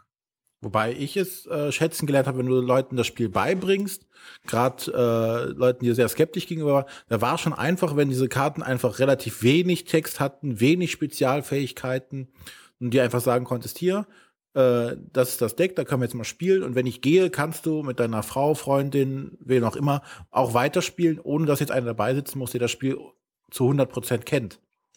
Also es gibt, ähm, es gibt, ja. es gibt, es gibt ein, ein Haupt, Hauptdeckbaubox 2015 heißt die. Ja, ja, 2015 gibt es noch. 2016 kommt auch noch raus, aber das war's dann. Dann ist es vorbei. Da steht auch drauf, irgendwie der Start in der, der Start einer Sammlung. Also. Äh, also ich will jetzt hier auch niemanden zum Magic-Spieler kriegen, aber wenn es 125 bedingt, bedingt zufällige Karten, die sich für den Bau einer, einiger verschiedener Magic-Decks eignen. Vier Booster-Packs mit jeweils 15 Karten aus verschiedenen Sets, 100 Sets, 100 Standardländer, Deckbauleitfaden, Regelreferenzkarte, Aufbewahrungsschachtel. Deswegen, weil da sind vorkonstruierte Decks und Booster drin, damit du gleich kennenlernst, was heißt Ja, ist ja, ist ja auch gut. Ich meine, bei Netrunner gibt es ja auch dieses Core-Set bei Star Wars. Da sind wir natürlich im LCG-Bereich, aber. Genau, da sind wir jetzt beim LCG-Bereich. Da kann ich auch mal kurz äh, abschweifen. LCG steht nämlich für Card Game und das hat sich äh, Fantasy Flight Games ausgedacht. Ähm, und das war einfach, ähm, oh, da müssen wir jetzt eigentlich noch einen Schritt zurückgehen, und zwar ins Jahr 1998, 99. Ähm, da war es nämlich so, dass äh, Wizard of the Coast hatte nämlich noch eine Firma aufgekauft äh, und die hatten nämlich das äh, Legends of the Five Rings Trading Card Game gemacht. Das ist ein äh, Kartenspiel, was sich vor allem dadurch ausgezeichnet hat, dass es sehr, sehr viel Flavor vermittelt hat und dass die Turniere zum Beispiel auch waren, äh, Turniere waren, wo die Leute entschieden haben, wie die Hintergrundstory weitergeht. Was, was also bei gerade Leuten, die, denen es beim Fluff mehr drauf ankam, äh, natürlich total gefreut hat. Beim Fluff? Den Fluff. Ja, man unterscheidet bei, bei Rollenspielen zwischen Fluff und Crunch. Das also, ist, ähm, also, wenn du. Also, Fluff kenne ich aus dem Supermarkt und ist eine eklig süße Marshmallow-Creme. genau, genau das ist es. Im Gegensatz zur Erdnussbuttercreme mit Stücken drin. Das ist der Crunch. daher kommen diese Begriffe. Und ähm, Fluff heißt immer Hintergrund und Geschichte und solche Sachen. Und Crunch heißt feste Regeln. Ihr merkt, ich bin nicht so ganz im Thema. Bei, bei Brettspielern heißt das Mechanik und Geschichte. Mechanik oh. und Thematik. Und Thematik, genau. Mechanik und Thematik. Und bei, bei Rollenspielern und beziehungsweise TCG heißt es Fluff und Crunch. okay. Nutella? äh, nicht in Amerika. Nicht albert werden, Arne. Entschuldigung. Ernst bleiben. Ja. Äh, wie? Das ist ja nicht so Spaß. Äh, genau, und da hatten sie dann überlegt, nachdem sie das Spiel hatten, und sie hatten noch ein paar andere Spiele gemacht. Also Wizard of the Coast hat auch noch ganz viele Trading Card Games rausgebracht, die sie alle wieder eingestellt haben. Ähm, und zwar haben sie das sogenannte Rolling Thunder Prinzip sich überlegt. Und bei dem Rolling Thunder war es so, du hast ähm, jeden Monat neues Set gekriegt, neun Monate lang am Stück, aber ähm, die Sets waren halt relativ klein. Also du hattest immer nur irgendwie rund, ach, wie viel waren es? Äh, 50, 60 Karten pro Set. Das heißt, du hast ein Päckchen äh, gekauft, da waren dann 15 Karten drin aus diesen 50. Du hast dann, äh, da waren natürlich zwei Seltenheiten, du hast ungefähr 10 Päckchen gekauft, du hattest ein komplettes Set. Äh, also auch Playset an der Stelle. Und dann hast du halt gespielt und das war total toll damals, weil du gesagt hattest, ich muss nicht viel kaufen und ich kriege jeden Monat neue Karten. Äh, und das, das System ist aber gescheitert. Also das hat die Leute haben sich darüber geärgert, dass diese zwei Seltenheiten, sie hatten sinnlose doppelte Karten und das andere lohnt sich nicht wirklich zu tauschen. Und die Karten waren dann zu schnell wieder vergriffen, die Auflagen waren zu klein und äh, sie waren einfach an allen Stellen unzufrieden und deswegen haben, wurde das Rolling Thunder wieder eingestellt. Aber ähm, beim, äh, bei, bei Fantasy Flight Games, die hatten auch ein Trading Card Game, nämlich Game of Thrones, haben die gesagt, also eigentlich von der Idee her fanden wir das gut, wir machen mal sowas ähnliches und haben dann halt dieses Living Card Game gemacht, wo die Leute gesagt haben, hier, Ihr kauft halt nicht dünne Päckchen, von denen irgendwie zehn Stück kauft, sondern ihr kauft ein dickes Päckchen und dann ist da alles drin und ihr seid zufrieden. Ja, die hatten Wobei, aber nicht nur ähm, äh, Game of Thrones, die hatten ja auch noch das Cthulhu. Äh, ja, das ist aber später dann. Ja, aber das war auch schon, bevor es äh, LCGs gab. Ja, das ist richtig, stimmt. Ja, das, das war auch schon, bevor es LCG gab. Ähm, das Ding war aber am Anfang waren die LCGs auch noch so, das war halt nicht, dass du ein Playset hattest, sondern es war nur, du wusstest, was ist drin. Da ist dreimal die Karte, zweimal die Karte, einmal die Karte drin. Und äh, dann hast du trotzdem noch, wenn du sagen würdest, okay, ich wollte aber ein Playset davon haben, musstest du zwei oder drei kaufen, hattest sinnlose doppelte Karten. Das haben sie aber relativ früh erkannt, das macht ja keinen Sinn und haben das dann geändert. Ähm, also relativ früh heißt, ich glaube, bei Warhammer Invasion waren die ersten Sets auch noch dämlich gepackt. Und dann, seitdem ist es jetzt so, du kaufst ein Päckchen, du kriegst, jede Karte kannst du dreimal spielen, da ist jede Karte dreimal drin, äh, sind 20 verschiedene Karten, macht 60 Karten, perfekt und fertig ist. Und das ist eigentlich eine Vorgehensweise, die den LCGs wirklich geholfen hat, weil Leute festgestellt haben, ach, ist das cool, ich kann mir für dasselbe Geld, wo ich mir bei Magic irgendwie ein Set gekauft habe, jetzt 20 LCGs gleichzeitig leisten. Und äh, ich habe mehr Zeit, ich muss nicht tauschen, das heißt, ich habe mehr Zeit zum Spielen und solche Sachen. Und alle hatten zumindest gefühlt das Gefühl, also es gibt mir das Gefühl, ähm, sie geben weniger Geld aus. Was es ist nicht nur gefühlt. es ist nicht nur gefühlt. Also ja, du hast halt. Trotzdem haben, also die, die, die viel Spieler, also die viel Magic gespielt haben, bei, bei dem mag das stimmen. Aber die so Gelegenheits-Magic-Spieler, die ab und zu mal sich was gekauft haben und dachten, oh, jetzt muss ich ja mal gar nicht mehr so viele Karten sammeln, äh, haben im Endeffekt vielleicht sogar mehr Geld ausgegeben. Das vorher. ist möglich. Das ist möglich. Das war vielleicht auch der Grund, warum LCGs tatsächlich funktioniert haben, weil immer noch Geld verdient wurde. Naja, aber man kann halt auch bei dem ACGs mit dem, mit dem Starter-Set auch schon viel spielen. Also die Normalspieler kommen damit schon relativ weit. Und dann, wenn man, es gibt ja bei diesen ACGs ja die kleinen Packs und dann gibt es ja auch die, die großen Packs, die ja die diese kleinen ja. nochmal wieder alles zusammenpacken, wenn man sich dann wieder die kauft. Nee, nee, nee, nee, nee. Die, sind, die sind ein eigenes, eigener Inhalt. Ach, die, ich dachte, die würden die, die Staffel nochmal so zusammenfassen. Nein. Tun sie nicht. Das ist so. zusätzlicher Content, den du zusätzlich kaufst. Ach so, ich dachte, mehr das wäre Geld zum Ausgeben. Mehr Geld zum Ausgeben. Aber wenn, wenn man bei den LCGs sind, die können auch ein ganz schönes Geldgrab sein. Also da muss, sollte man auch vorsichtig sein. Ja, weil halt jeden Monat ein Päckchen. Ja, und wenn man dann zwei davon, zwei davon irgendwie zu Hause, zum Beispiel das Star Wars und das Netrunner zu Hause hat, dann. Ja, also ich das, weiß nicht. Man also, muss das ja auch nicht alles kaufen, davon mal ganz abgesehen. Also man muss ich, ich, ich will ja sagen, dass man mit diesem, mit diesem Basisset schon relativ weit kommt. Also diese Basissets haben auf jeden Fall den Vorteil, dass diese LCGs aus der TCG-Ecke auch rausgekommen sind und also auch bei den Brettspielern halt angekommen sind, ja. gesagt haben, ah cool, das spiele ich dann aber auch mal. Genau, weil das halt ein komplettes Spiel ist. Und in Genau. einer Box, die aussieht wie eine Spieleschachtel. Oder, oder komplett in Anführungsstrichen. Also zum Beispiel bei diesem Star Wars LCG konnte man eine Fraktion halt zum Beispiel nicht spielen. Die Zwei. war zwar schon, oder zwei? Zwei. Oder ja, die, die, ähm, die, die Karten, Schmuggler, Schmuggler und Dingsbums, genau. die Karten waren zwar schon teilweise drin, aber es waren nicht genug Karten, dass man sinnvoll damit spielen konnte. Das war ein bisschen, das fand ich ein bisschen. äh, Anteasern halt. Ja, aber das ist, äh, entweder lässt man es oder man macht es dann ganz richtig. Also da, das fand ich dann halt ein bisschen kritisch.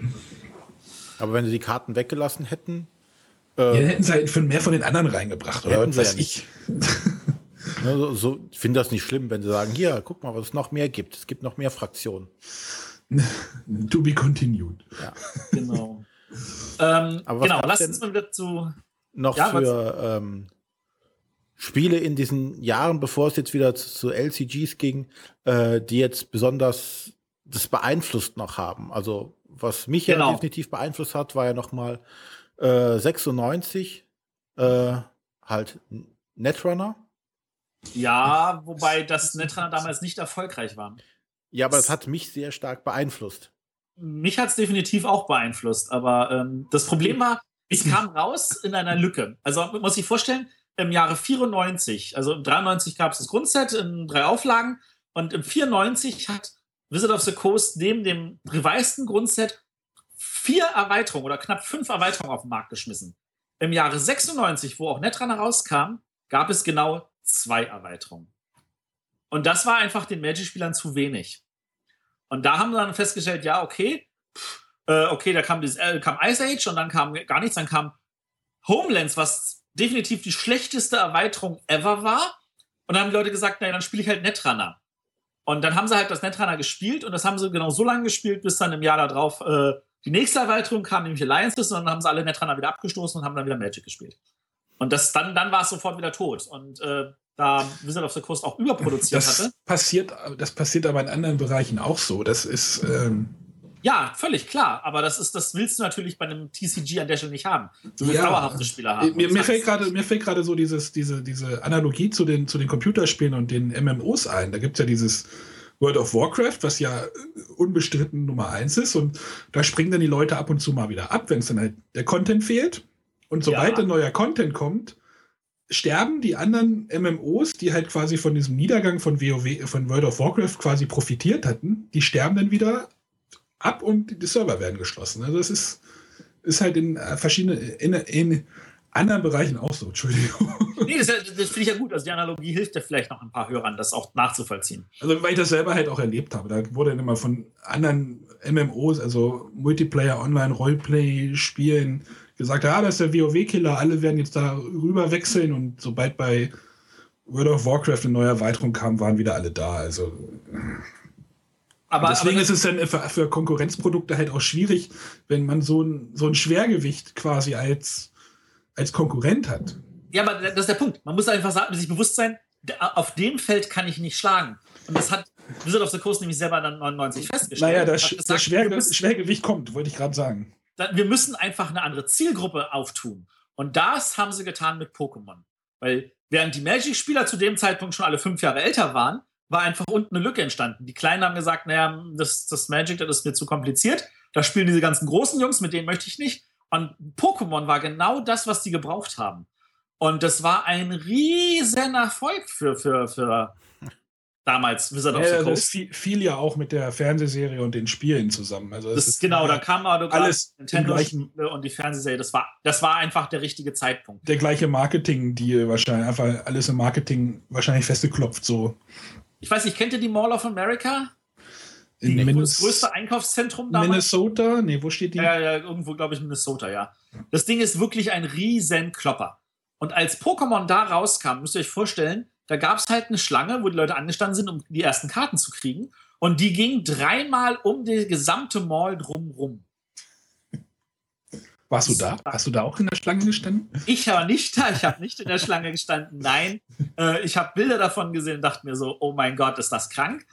Ähm, Pokémon hat mir damals nicht gefallen, weil Aber- ich damals nicht begriffen habe, was das erfüllt. Aber Genau, wie, wie, wie ist denn das Spiel? Also man hört ja immer, oh, Pokémon Riesen hat das, hast du das mal gespielt? Äh, ich hab's, ich hab's inzwischen mal mit meinem Sohn gespielt. Es ist tatsächlich kinderfreundlicher.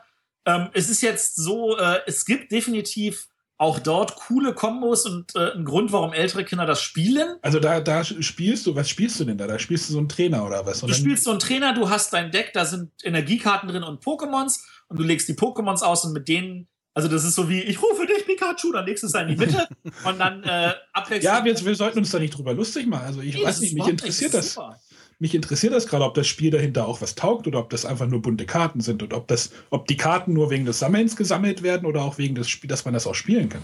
Also du kannst es spielen, aber, und da würde ich jetzt das sagen, was das Spiel wahrscheinlich, also in meinen Augen ein großes Problem darstellt, 80 bis 90 Prozent der Karten sind Rotz.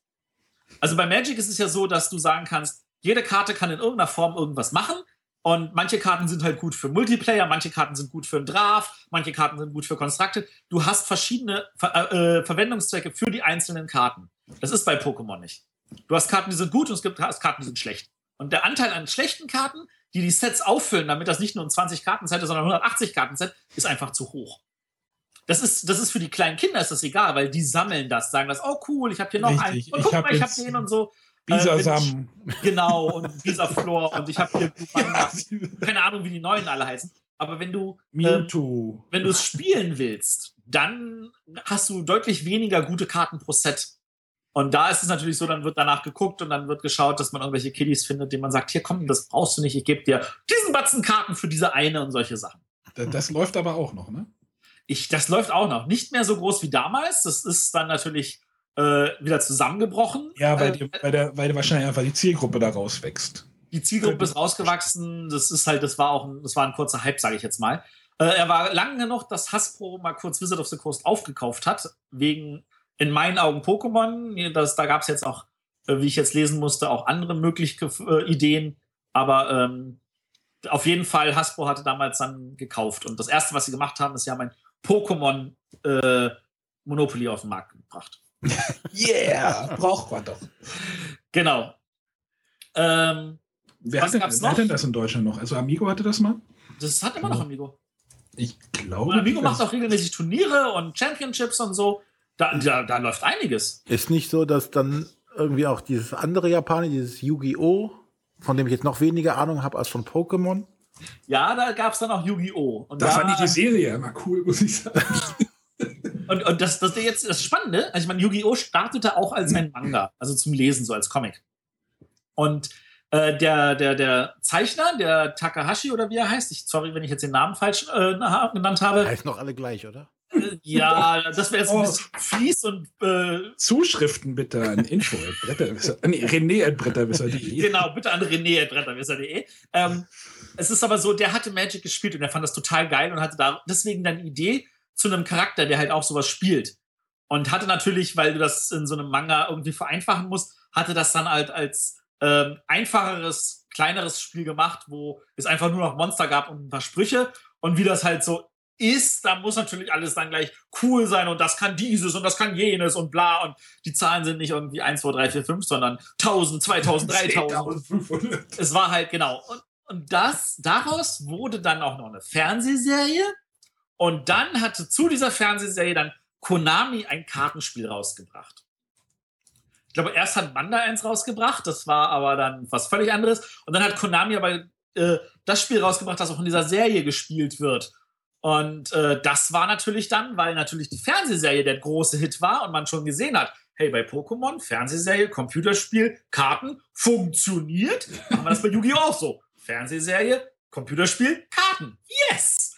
Ähm, kann ich zu sagen, haben dann noch tausend andere versucht zu kopieren. Funktioniert inzwischen nicht mehr. Kann man vergessen. Aber bei Yu-Gi-Oh! Äh, und Yu-Gi-Oh! hat natürlich, äh, lebt auch heute noch, ist immer noch riesig, hat regelmäßig Turniere, ja, ja, mit äh, zum Teil, also die Turniere sind zum Teil mindestens genauso groß wie die von Magic. Also so ein Magic Grand Prix zieht ja heutzutage locker 1000 Spieler an. So ein großes Yu-Gi-Oh! Äh, Shonen, nee, nicht Shonen, äh, sondern Championship Series Event zieht auch knapp 1000 Leute an. Und tausend Eltern, die die Leute dahin fahren. Äh, nein, da die Yu-Gi-Oh!-Spieler inzwischen auch alle wieder älter sind. Äh, oh, Entschuldigung, falls ich irgendjemand Zuschriften mit an arne.bretterwisser.de. Und ich sehe es auch gerade, die haben einen äh, Guinness-Bucheintrag bekommen Ja, sie Für haben das Top-Selling Card Game mit 22 Billionen Karten weltweit 19, äh, 2009. Das- Ähm, ich, also ich würde das anzweifeln wollen. Ich glaube, Magic hat mehr Karten verkauft, aber ähm, vielleicht hat Magic auch kein Interesse daran, irgendwelche Zahlen bekannt zu geben. Ähm, was aber ist, dass Yu-Gi-Oh! eine Zeit lang das größte Turnier aller Zeiten hatte, mit irgendwie knapp 4800 Spielern und dass Magic das aber inzwischen mit knapp 5000 Spielern ge ge getoppt hat. Ein Turnier, 5000 Spieler. Das ist schon. Das ist schon krank, ja. Nein, ich will es nicht krank nennen. Also ich, ich, also ich meine, ich habe ja mich auch um Yu-Gi-Oh! Äh, drei, vier Jahre lang kümmern dürfen, Organized Play-mäßig in Deutschland. Und äh, das hat total Spaß gemacht, sich um diese Community zu kümmern und dafür die große Turniere zu machen. Und ich hatte, das, wenn das vielleicht ein bisschen persönlich werden, äh, ich hatte dann in Bremen ein Turnier, da haben wir das Space Center gemietet. Äh, die Bremer kennen das Space Center vielleicht mehr als Leute außerhalb von Bremen. Das ist eine große Einkaufsmall, die steht leer. Ich wollte gerade sagen, gibt es das eigentlich noch? Äh, das, das, das Ding steht wirklich leer. Und das haben wir komplett gemietet. Das war mitten im Dezember. Äh, Das haben wir dann angeheizt, drei, vier Tage lang. Und dann haben wir das Ganze gefüllt und da waren dann 1200 Yu-Gi-Oh! Spieler und mit denen haben wir dann ein Turnier gemacht. Und ich glaube, man findet sogar noch auf YouTube ein schönes Video dazu, wo wir das alles aufgebaut haben und durchgeführt haben. Hast du, und das Spiel, taugt das was? Ähm, Also ich versuche immer noch, ob die, ob die Spiele dahinter halt auch noch interessant sind. Also, ich, äh, das ist schwierig zu sagen. Also, ich glaube, bei Yu-Gi-Oh! geht es weniger um das Spiel, sondern es geht mehr darum, dass man sich selber halt präsentieren kann. Ich glaube, das ist den, den meisten Okay. Leuten ist wichtiger zu zeigen, hier, ich bin ein guter Spieler in Yu-Gi-Oh!, als dass das Spiel dahinter gut ist. Und äh, deswegen funktioniert das Turniersystem dahinter auch. Äh, ich würde nicht sagen, dass das Spiel schlecht ist. Also, ich habe damals mit dem Weltmeister aus Griechenland 2005 oder 2006 war das, äh, irgendwie zehn Partien hintereinander gespielt. Er hatte zwei Decks dabei. Ich habe fünf Partien mit dem einen Deck gespielt, fünf Partien mit dem anderen Deck. Er hat mich 10-0 geschlagen, weil er es einfach nicht konnte. Ähm, das Spiel dahinter hat halt. Äh, es ist jetzt nicht das, was ich gerne spielen würde. Es ist aber kein schlechtes Spiel. Also, wenn ich die Wahl hätte, würde ich sagen, Magic ist besser, ja, ähm, du aber bist- Yu-Gi-Oh! ja. ist nicht schlecht. Es gibt schlechte TCGs, aber die, die müssen wir nicht erwähnen. Doch, können wir. Genau, ich, äh, ich sag euch mal eins. nee, es ist ja auch nicht schlecht gewesen, aber ich muss es einfach erwähnen. Das ist so super toll gewesen. Supernova. Also dieser, dieser Name, es geht halt um irgendwie Raumstationen und Außerirdische und so.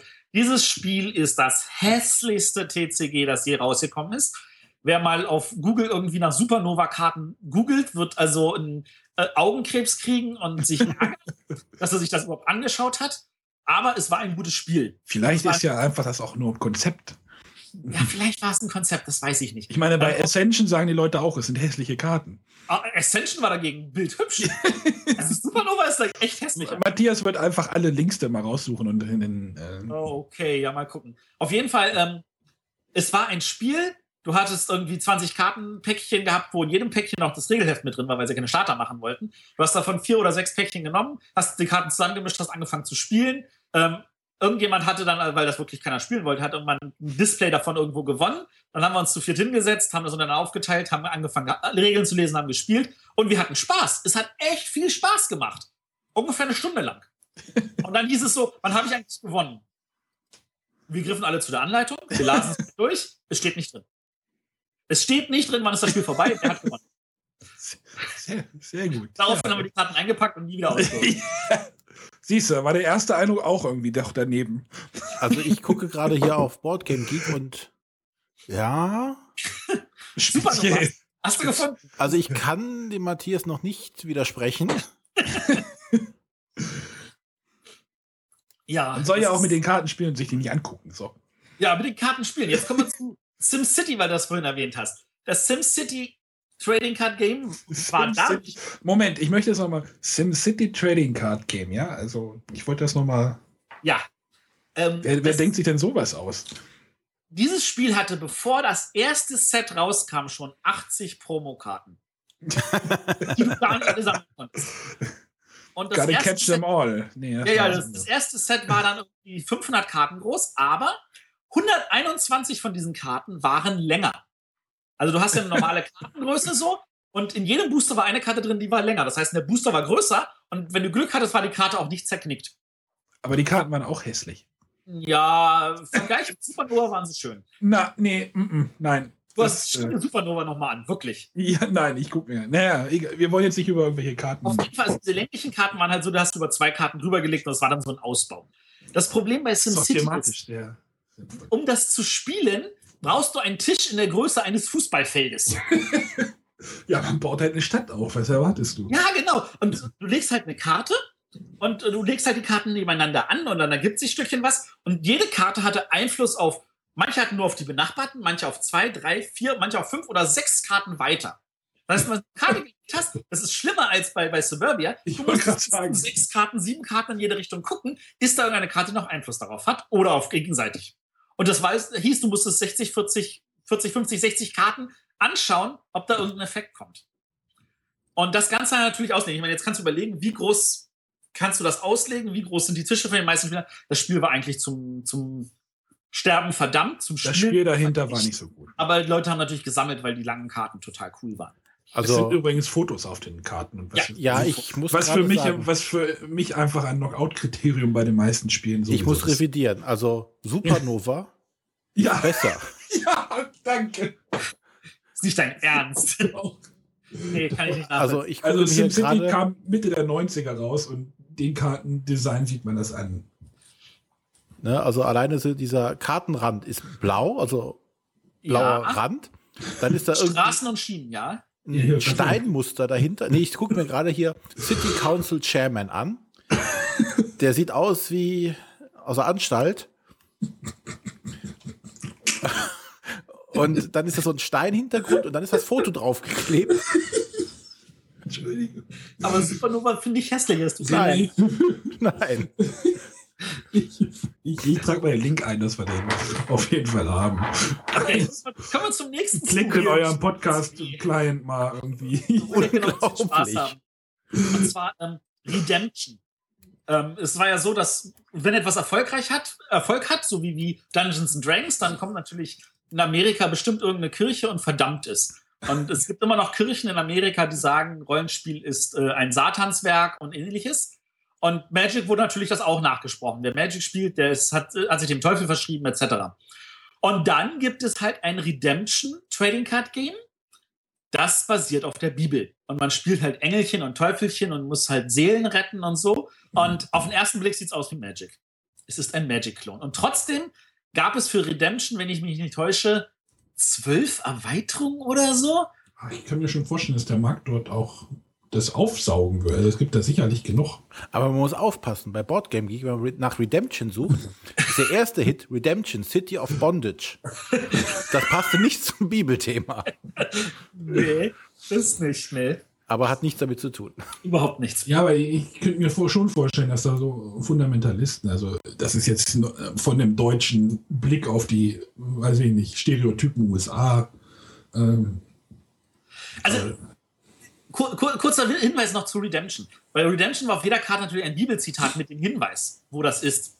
Und es gab ein anderes Trading Card Game, das hieß On the Edge.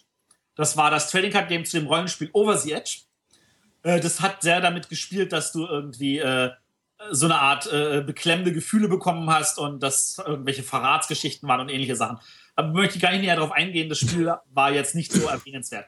Aber es gab eine Karte und also die Karten hatten drei Werte und die waren dann auch so im Bereich so von 1 bis 5, sage ich jetzt mal, so mit 2, 1, 1 oder sowas, um äh, für Angriff und, und, und Investigation und ähnlichen Kram. Und es gab eine, die hatte Sternchen, Sternchen, Sternchen und die besagte, nimm eine beliebige Karte aus einem beliebigen anderen TCG und nimm die ersten drei Zahlen da draus als diese drei Werte. Und dafür hatte ich eine Redemption-Karte, weil da war ein Bibelzitat und dann waren die ersten drei Zahlen 205, 403 und ähnliches. Also Dafür war Redemption für mich gut. Wobei man auch sagen muss, das Thema ist ja auch eigentlich wurscht. Also wenn jemand das möchte, ja. da war auch gerne im Bibelthema sich austoben. Wir machen es halt bei Runner oder Fantasy. Also dem Thema möchte ich auch gar nichts anhaben. Also, also es war halt einfach nur zu Magic-klonig. Aber das war halt so groß, das Problem auch, dass Wotzi zum Beispiel äh, eine Weile lang sich nicht getraut hat, Dämonen zu drucken und dämonische Symbole rausretuschiert hat aus Grafiken ähm, in Neuauflagen, einfach weil, um da nicht zu sehr in irgendeine Ecke zu fallen. Ähm, apropos Grafiken, da gab es noch ein schönes Spiel, das hieß Guardians. Das hat auch nur zwei Sets gelebt. Ähm, das war auch spieltechnisch nicht so besonders. Aber es hat äh, die für die meisten Leute schönsten Grafiken gehabt, weil da echte äh, Rollenspielkünstler am Werk waren, wie Elmore. Und äh, das Spiel. Elmore? Nee, nicht Elmo. Elmore. Und oh, das jetzt sind wir aber Elbern. Das ist so in Ordnung, finde ich an dieser Stelle jetzt. Äh, und das Spiel hatte, um, es, um den Albernheit wieder rauszuholen, hatte nämlich äh, so, dass die Monster, die du beschworen hast, die konntest du bestechen vom Mitspieler. Und es gab drei Möglichkeiten, sie zu bestechen. Entweder A mit Gold, B mit Bier oder C mit Babes. Ich wollte gerade wollt sagen, das erste, das erste, das, die erste Karte, die ich irgendwie gerade angeklickt habe, ist eine halbnackte Nymphe. Also äh, und ich hatte die Karte Beer and Babies. Ja, das, das fanden natürlich die Zielgruppe der TCGs damals über, über sämtlich ähm, Männer, äh, Nerds äh, etc., die fanden das natürlich witzig und also das war ist, so der Verkaufsargument von dem Spiel. Ist schon sehr aufwendig, das Kartendesign der Karten. Ja. Also, äh, aber auch ein bisschen vielleicht, äh, wenn wir Richtung wie Gamergate und äh, Polit Polit wie, Frau, wie Frauen in, in Spielen dargestellt werden. Ja. Dünnes Eis. ähm, auch dünn war die Verkaufsmenge von Doom Trooper. Das ist so mit irgendwelchen Macs und ähnlichen Kram. Ich habe den Hintergrund nie drauf gekriegt. Äh, das war auch ein TCG, das rühmt sich als das TCG, das in den meisten Sprachen erschienen ist, inklusive Hebräisch und Niederländisch. Ich frage mich, welches Spiel auf Niederländisch erscheinen muss, weil Zielgruppe waren die äh, älteren Jungs, die äh, definitiv schon alle Englisch konnten. Äh, von da aus gesehen, etwas auf Niederländisch rauszubringen, kann nur scheitern. Und Hebräisch, ja, ja, ja. Nee. Weiß ich nicht, werden Spiele auf Niederländisch lokalisiert? Also äh, Brettspiele ja. Ich wollte gerade sagen, so Brettspiele gibt es auch einige. Also ja, aber. Hugo, okay, das ist ein niederländischer Verlag, war eine niederländische Anleitung dabei. Ja, also ich sage jetzt auch nicht, dass es schlimm ist. Also, aber es ist ein Unterschied, ob du jetzt die Zielgruppe Familie hast oder die Zielgruppe in den 90ern, die Nerds, die Rollenspiele gespielt haben. Weil ich glaube, Rollenspiele auf Niederländisch gab es wenige bis keine. Auch in Holland gibt es Nerds. Es gibt auch in Holland Nerds, ja. Also, Falls uns jemand aus den Niederlanden hört, wir würden uns über ein Feedback freuen. Genau. Sagt uns, ob das wirklich äh, sich gelohnt hat. Äh, also Magic ist noch nie auf Niederländisch erschienen und dafür hat es also eh nicht gereicht. Und ich glaube auch Yu-Gi-Oh! oder Pokémon sind nie auf Niederländisch erschienen. Und äh, auf jeden Fall, äh, Doom Trooper war dem Untergang geweiht, weil es in Sprachen gab, die keine Sau gekauft hat und das Spiel deswegen gescheitert ist. Ja, das war jetzt so ein, so ein, so ein grober Rundumblick von irgendwelchen skurrilen LCGs. Heutzutage sieht der Markt ja etwas aufgeräumter aus, sage ich mal. Du hast halt LCGs. Fantasy Flight. Du hast bei TCGs hast du Magic, Yu-Gi-Oh!, Pokémon. Das sind die drei großen. Dann hast du ein paar kleinere aus Japan, aber das sind wirklich kleine. Da ist ein großer Abstand dazwischen. Du hast noch, ach siehst du, wir haben Miniaturenspiele. Das gab es ja auch noch. Also, ach nicht noch ganz weit. Das können wir in ein neues Thema nochmal verpacken. Neues Thema, ja genau. Es gab halt also dieses äh, Mage Knight. Das waren dann irgendwie schon vorbemalte Plastikfiguren blind zu kaufen. Ähm, das, da gibt es noch dieses Superhelden davon. Ich habe leider den Namen vergessen. Heroclix. Heroclix, genau. Heroclix, das gibt's noch. Alles andere an der Stelle ist schon wieder fast weg. Es gibt noch Crossmasters Arena, was derzeit bei Pegasus ist. Ähm, aber, aber da machen wir vielleicht noch mal da können wir vielleicht noch mal eine eigene Sendung zu machen. Da machen wir noch mal eine eigene Sendung zu, ja. Genau. Ich habe dann noch mal betreut ein Jahr lang Bakugan. Das waren so kleine Kügel. Kreisel? Ist das das mit den Kreiseln? Nee. Nee, das, das, war, äh, das war noch ein anderes Spiel. Nee, bei Bakugan hast du Kügelchen gehabt, die hast du über ein Spielfeld gerollt und dann sind sie auf einer Magnetplatte, sind sie stehen geblieben und dann sind sie aufgesprungen und haben sich transformermäßig verwandelt in ein Monster. Welches war denn das mit den Kreiseln? Beyblade. Beyblade, genau. Das war auch ein riesen Verkaufserfolg. Die konnte man auch irgendwie, die hat man auch blind gekauft, oder? Die hat man blind gekauft, ja. ja. Ähm, ja, in Japan wiederum gibt es noch ohne Ende TCGs, da kommen auch immer noch neue raus. Ähm, die haben zum Teil aber auch nicht den, das Bedürfnis, ewig auf dem Markt zu sein, sondern nur kurzfristig oder sie können mit kleinen Verkaufszahlen leben. Oder ich habe keine Ahnung, wie die Japaner das machen, dass da so viele noch überleben können. Das kann ich nicht beurteilen. Die haben weniger Platz für Spieleschachteln. Weiß ich ehrlich gesagt gar nicht. Kann ich nicht beurteilen. Also wenn ich sehe, was bei Japan Brand in Massen verkauft wird, dann sind das tatsächlich kleine Schachteln, das stimmt. Es wohnt ja nicht jeder in einem Loft aus Spielekartons. In Japan eh keiner, ja. Die wohnen eher alle in einem Spielekarton. ja, genau. Oh, okay, also äh, bei Beschwerden wieder an René. Ich bezog mich nur auf die Größe der Wohnung in Japan. Ja, Die würden wir wirklich als Spielekarton, glaube ich, bezeichnen. Äh, das kann tatsächlich passieren, ja. Das ist tatsächlich unfassbar, wie. Also ich war, als ich das, das letzte Mal in Japan war, war es tatsächlich so, dass, dass ich das Gefühl hatte, wow, ist das ein luxuriöses Hotel? Ich habe hier Zimmer, die sind gro so groß wie in europäischen Hotels. Naja, du, du passt dich ja auch mit deiner Größe an den japanischen Markt an. okay, Matthias, ich schreibe mal eine E-Mail an den Arne. Gut, irgendwas TCG-mäßiges, was ich noch erschlagen sollte. Naja, ich, ich finde zum Beispiel dieses, dieses Marvel Dice Masters, du hast es, es glaube ich, gerade kurz erwähnt, ähm, einen mutigen Schritt auf jeden Fall. Also René hat ja auch schon mal über das Spiel geredet. Das ist ja ein, ein Würfelspiel, was sich so ein bisschen dem Quarriors Würfelmechanismus leiht, sage ich mal. Und eigentlich ein sehr schönes Spiel ist. Äh, man aber kauft aber diese, man kauft ja, man kauft sich dann aber weitere Helden als Blindpack und kriegt dann halt neue Würfel. Ich weiß auch, also es soll jetzt ja auch nach Deutschland kommen, haben wir jetzt ja gehört auf der Messe. Äh, und wenn dann so ein Pack mit so zwei Würfeln irgendwie einen Euro kostet, dann ist diese, diese Hürde, dass man sich da mal einen neu, neuen Pack irgendwie da im, im Spieleladen kauft. Das ist so, so, so, so ein Preispunkt, wo ich sagen würde, ach Gott, ja, zwei Euro, kaufe ich mir mal zwei neue Würfel. Oder ich glaube, zwei, zwei Würfel sollen da drin sein in so einem Pack. Ja. Das ja, ist ein ziemlich interessanter, interessanter interessanter Markt und ich glaube, das ist, funktioniert auch gerade in den USA, das Ding. Und ich bin gespannt, wenn das nach Deutschland kommt, dann werde ich es mir auch auf jeden Fall anschauen. Also das Spiel ähm, an sich war gut. Also ich, ich frage mich halt, ob dieser Collectible ja, der ist, Ansatz ob, der richtige ob der in der heutigen Zeit noch neben Magic irgendwie oder neben den, was Matthias genannt hat, den drei großen, die im deutschen Markt noch sind, äh, ob das funktioniert und wie das, weiß ich nicht. Ich also ich glaube, ich glaube, du hast es aber äh, äh gut festgemacht, das ist der Preispunkt. Ja, Weil, ähm, Wenn die jetzt 5 Euro kosten, bei, bei, diesem, bei diesem Crossmaster kostet so eine Figur auch 5 Euro. Da würde ich auch sagen, ist okay. Da kriegt man ja so eine Figur, die ist keine Ahnung. Ja, wobei 5 Euro ist schon wirklich so grenzwertig. Ja, also die Leute sagen halt, sie sind nicht bereit, also, also gerade bei den kleinen TCGs, die leben zum Teil nur davon, weil sie halt günstig sind. Amigo zum Beispiel hat eine Weile lang ganz, ganz viele kleine TCGs rausgebracht, wie One Piece und äh, auch Naruto. Und die haben relativ lange nur gelebt, weil sie halt nur 2 Euro das Pack gekostet haben.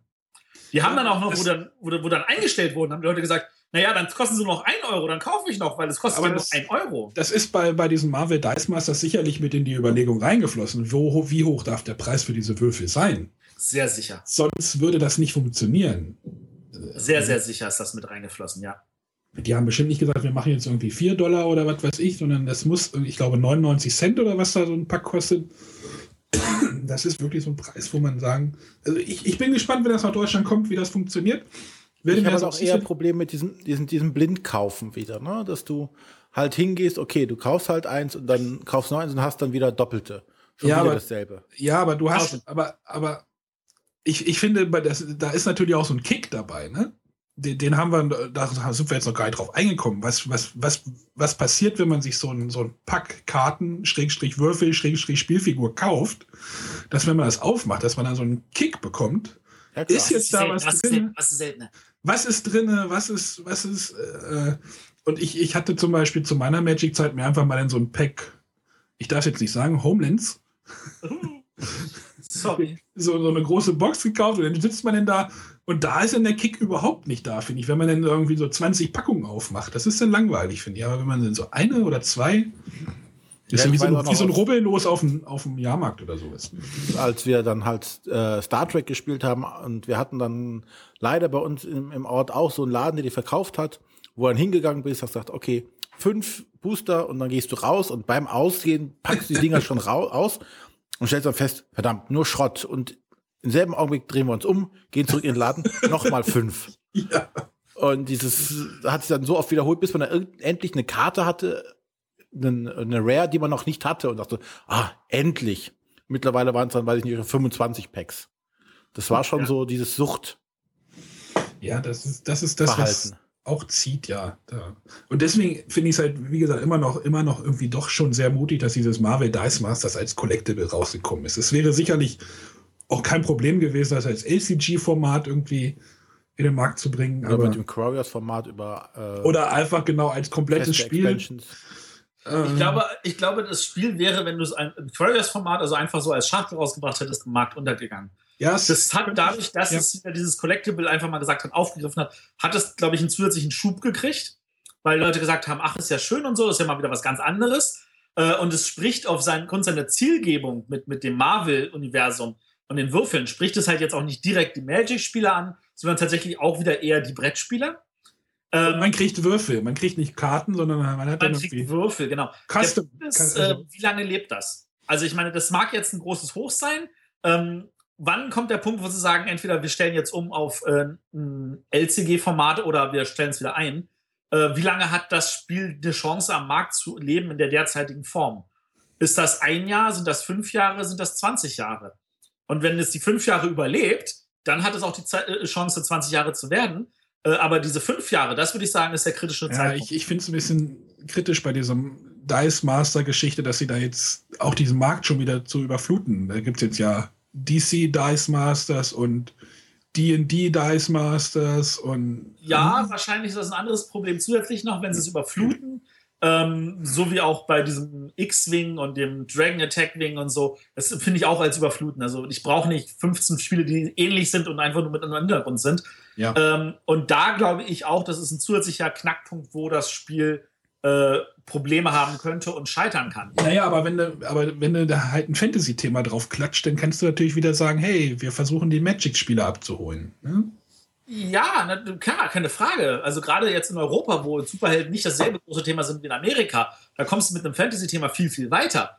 Aber ich weiß jetzt nicht, ob das, das dem Spiel helfen wird. Also ich, ich lasse mich gerne davon überzeugen, wenn man in fünf Jahren sagt, siehst du, Edgy Badge, Marvel Dice Masters lebt noch und ist noch viel größer. Ähm, aber ich bin da noch nicht überzeugt. Ich freue mich, wenn eine deutsche Version rauskommt und äh, werde mir das sicherlich dann auch anschauen. Und äh, meine Magic-Karten sind leider alle weg. Meine sind übrigens auch alle weg. Meine ich, hab, auch. Ich, hab ich habe ganz, ganz lange gesammelt, hatte ein Komplettset bis, weiß ich nicht, Urza-Block oder sowas, dann auch ein Foil.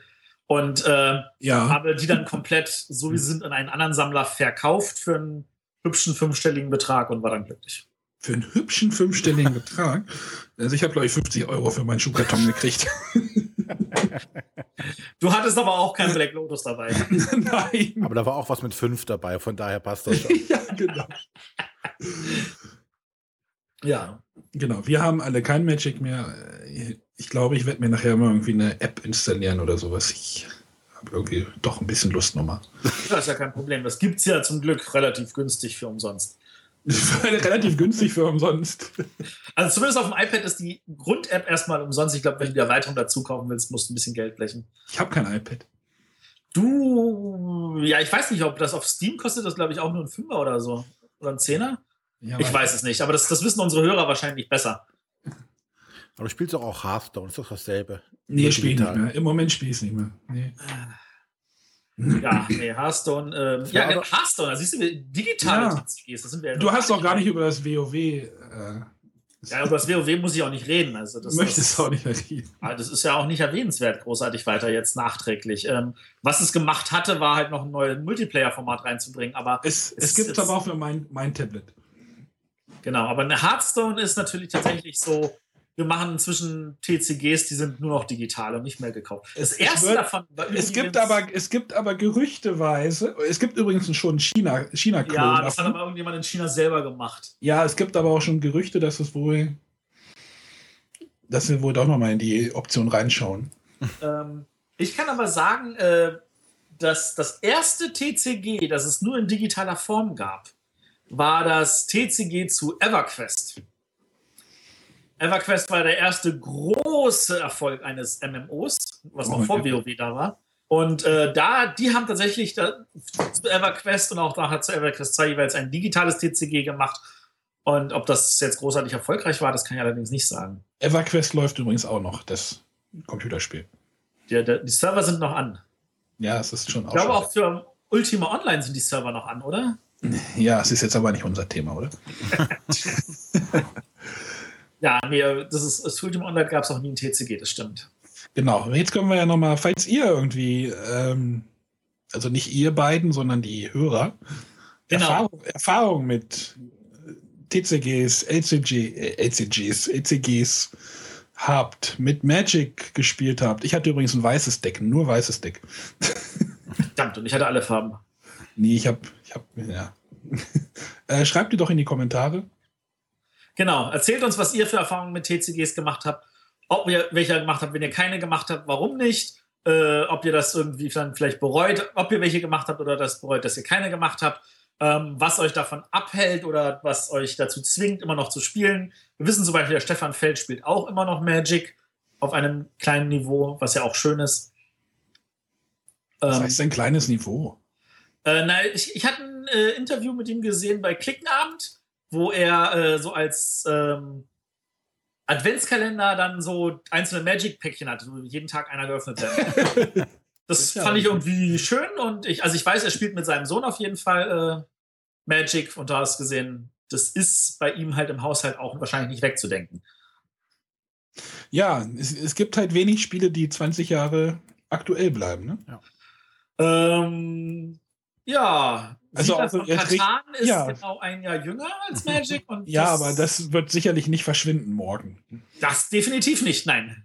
Aber ja. Es, ja, es ist richtig. Also das, ja, wir, da kommen wir nur auf Spiele wie Monopoly und Risiko, Scrabble. Also das spielt schon mit in der, in der, in der, großen, in der großen Liga. Genau. auf jeden Fall sehr beeinflussend für alle weiteren. Ja. Und auch sehr, sehr, sehr verändernd für das, was im Business alles möglich ist. Ja, ich danke Magic für den Deckbaumechanismus. Ja, Dominion. Ohne Magic wäre Dominion wahrscheinlich. Ja, richtig. Ist, ist der Vaccarino nicht auch ein Magic-Mensch gewesen? Na, der hat das nur gespielt. Achso, ich dachte, der wäre da auch mit. Aber bei Ascension weiß ich es, dass das, das da Magic. Ja, beim Ascension waren, also ja, ja, Pro, ja. Pro-Tour-Spieler. Pro-Tour-Spieler, genau. Also dieser Deckbaumechanismus ist tatsächlich sehr, sehr inspiriert von Magic und gibt wahrscheinlich noch viel mehr Sachen, die bei Magic inspiriert sind, die man da nicht mitkriegt. Zum Beispiel das Siedler von Katan Kartenspiel ist auch bei Magic inspiriert gewesen. Also mich hat neulich jemand irgendwie gefragt mal irgendwie, ja, ich habe einen Kumpel, der spielt immer Magic, mit welchem Brettspiel kann ich ihn jetzt mal? Habe ich gesagt, versuche einfach mal Dominion oder Ascension. Das ist ein guter Anfang. Das ist so, so ein guter Übergangspunkt oder guter Schnittpunkt, sage ich mal. Ja. Genau. Super.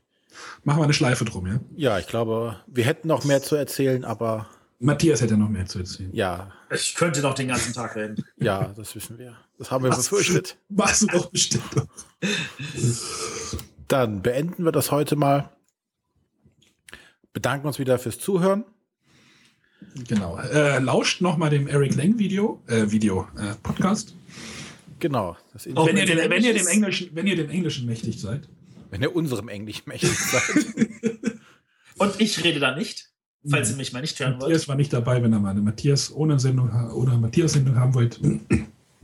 Da haben wir ja schon mittlerweile zwei, ne? Ah. Ja. So langsam faden wir ihn aus. zwei von 30? 40? 39. 39, ja, sehr, sehr. Uh, ja, jetzt muss ich mir Sorgen machen, das stimmt. Ja. Ähm, dann wollen wir aber in zwei Wochen über Kommunikationsspiele reden. Das, äh, wie gesagt, in zwei Wochen haben wir wieder eine runde Folge, also eine, eine Nuller-Folge. Die genau. Sind ja, immer, Top sind ja immer dem Top Ten-Thema gewidmet. Da wir jetzt ja auf Weihnachten und Silvester und Familien zusammenkommen äh, uns ne und zusteuern, genau, ähm, haben wir uns mal gedacht, wir stellen mal unsere Top Ten Party- und Kommunikationsspiele vor. Also jeder macht, jeder sucht sich drei Spiele aus und wir versuchen uns wieder auf ein gemeinsames zu einigen, was wieder für Kopf, Kopfschmerzen sorgen wird. Äh, genau, ja. weil Partyspiele unterm Weihnachtsbaum, Kommunikationsspiele am Silvesterabend funktionieren eigentlich immer. Gerade ja. für diejenigen, die zu Silvester nicht bei der Familie hocken, sondern bei irgendwelchen Freunden und mit denen Party machen wollen, kann, das geht auch. Äh, das geht auch mit der Familie. Das, das, geht auch mit der Familie, ja. ja. Ich habe letztens mit der Schwiegermutter Cash and Guns gespielt. Aber wir drei sind ja auch schon älter. Also älter als der durchschnittliche Zuhörer. Und Eltern. Und Eltern, genau. Oh. Ja, ähm, wir haben auch ein Thema schon in vier Wochen für Leute, die schon etwas weitergehen wollen. Und zwar haben wir den Dirk Geilenkäuser in der Sendung und wir reden ein bisschen über Carcassonne, seine Geschichte und äh, was da alles inzwischen passiert ist in den letzten, ah, auch schon 15 Jahren. Und äh, Also von wenn, Carcassonne, nicht vom Dirk. nee, der Dirk ist etwas länger beim Verlag. Also wenn ihr Fragen habt zu Carcassonne, zu Hans im Glück, zu irgendetwas in der Richtung, bombardiert uns auch mit diesen Fragen. Und äh, dann werden wir die sammeln und dann werden wir den Dirk damit mächtig auf die Füße treten und Wo der sollen die Leute das voll denn- antworten. Wo sollen die Leute das denn hinschreiben? Am besten per Mail. Genau, per Mail, Arne, an. Äh, Info at bretterwisser.de. Oder Sie schreiben es auf Facebook, da sind wir nämlich auch. Oder sie twittern uns an und stellen ihre Frage bei Twitter. Genau. Und äh, wenn ihr Angst habt, dass die Frage nicht in 140 Zeichen passt, könnt ihr sie auch gerne auf bis zu 10 Tweets aufteilen und wir schreiben uns das alles zusammen. Das ist gar kein Problem. Und wenn Aber einfach- hilft, wir haben auch Kommentarfunktion bei uns im Blog. Genau, die könnt ihr auch füllen. Da gibt es auch keine Beschränkung, weder in der Menge an, äh, der Antworten noch in der Länge der Antworten. Bis Sicher? jetzt mussten wir noch nicht zensieren. Genau. Kommt noch. Wir sind noch klein genug, dass wir nicht von irgendwelchen Spam-Bots angegriffen werden, oder? Glaubst du? Genau. Oh, jetzt. Spam Der Techniker weiß es besser. Spam wird Gott sei Dank schon automatisch rausgefiltert und da kommt ziemlicher Rotz an. Eieieiei. Da Sicher. wollten wir unbedingt diese eine Apotheke da ausprobieren im Internet, ja. genau. Gut. Die haben dann auch Längenprobleme, die Spams, ja?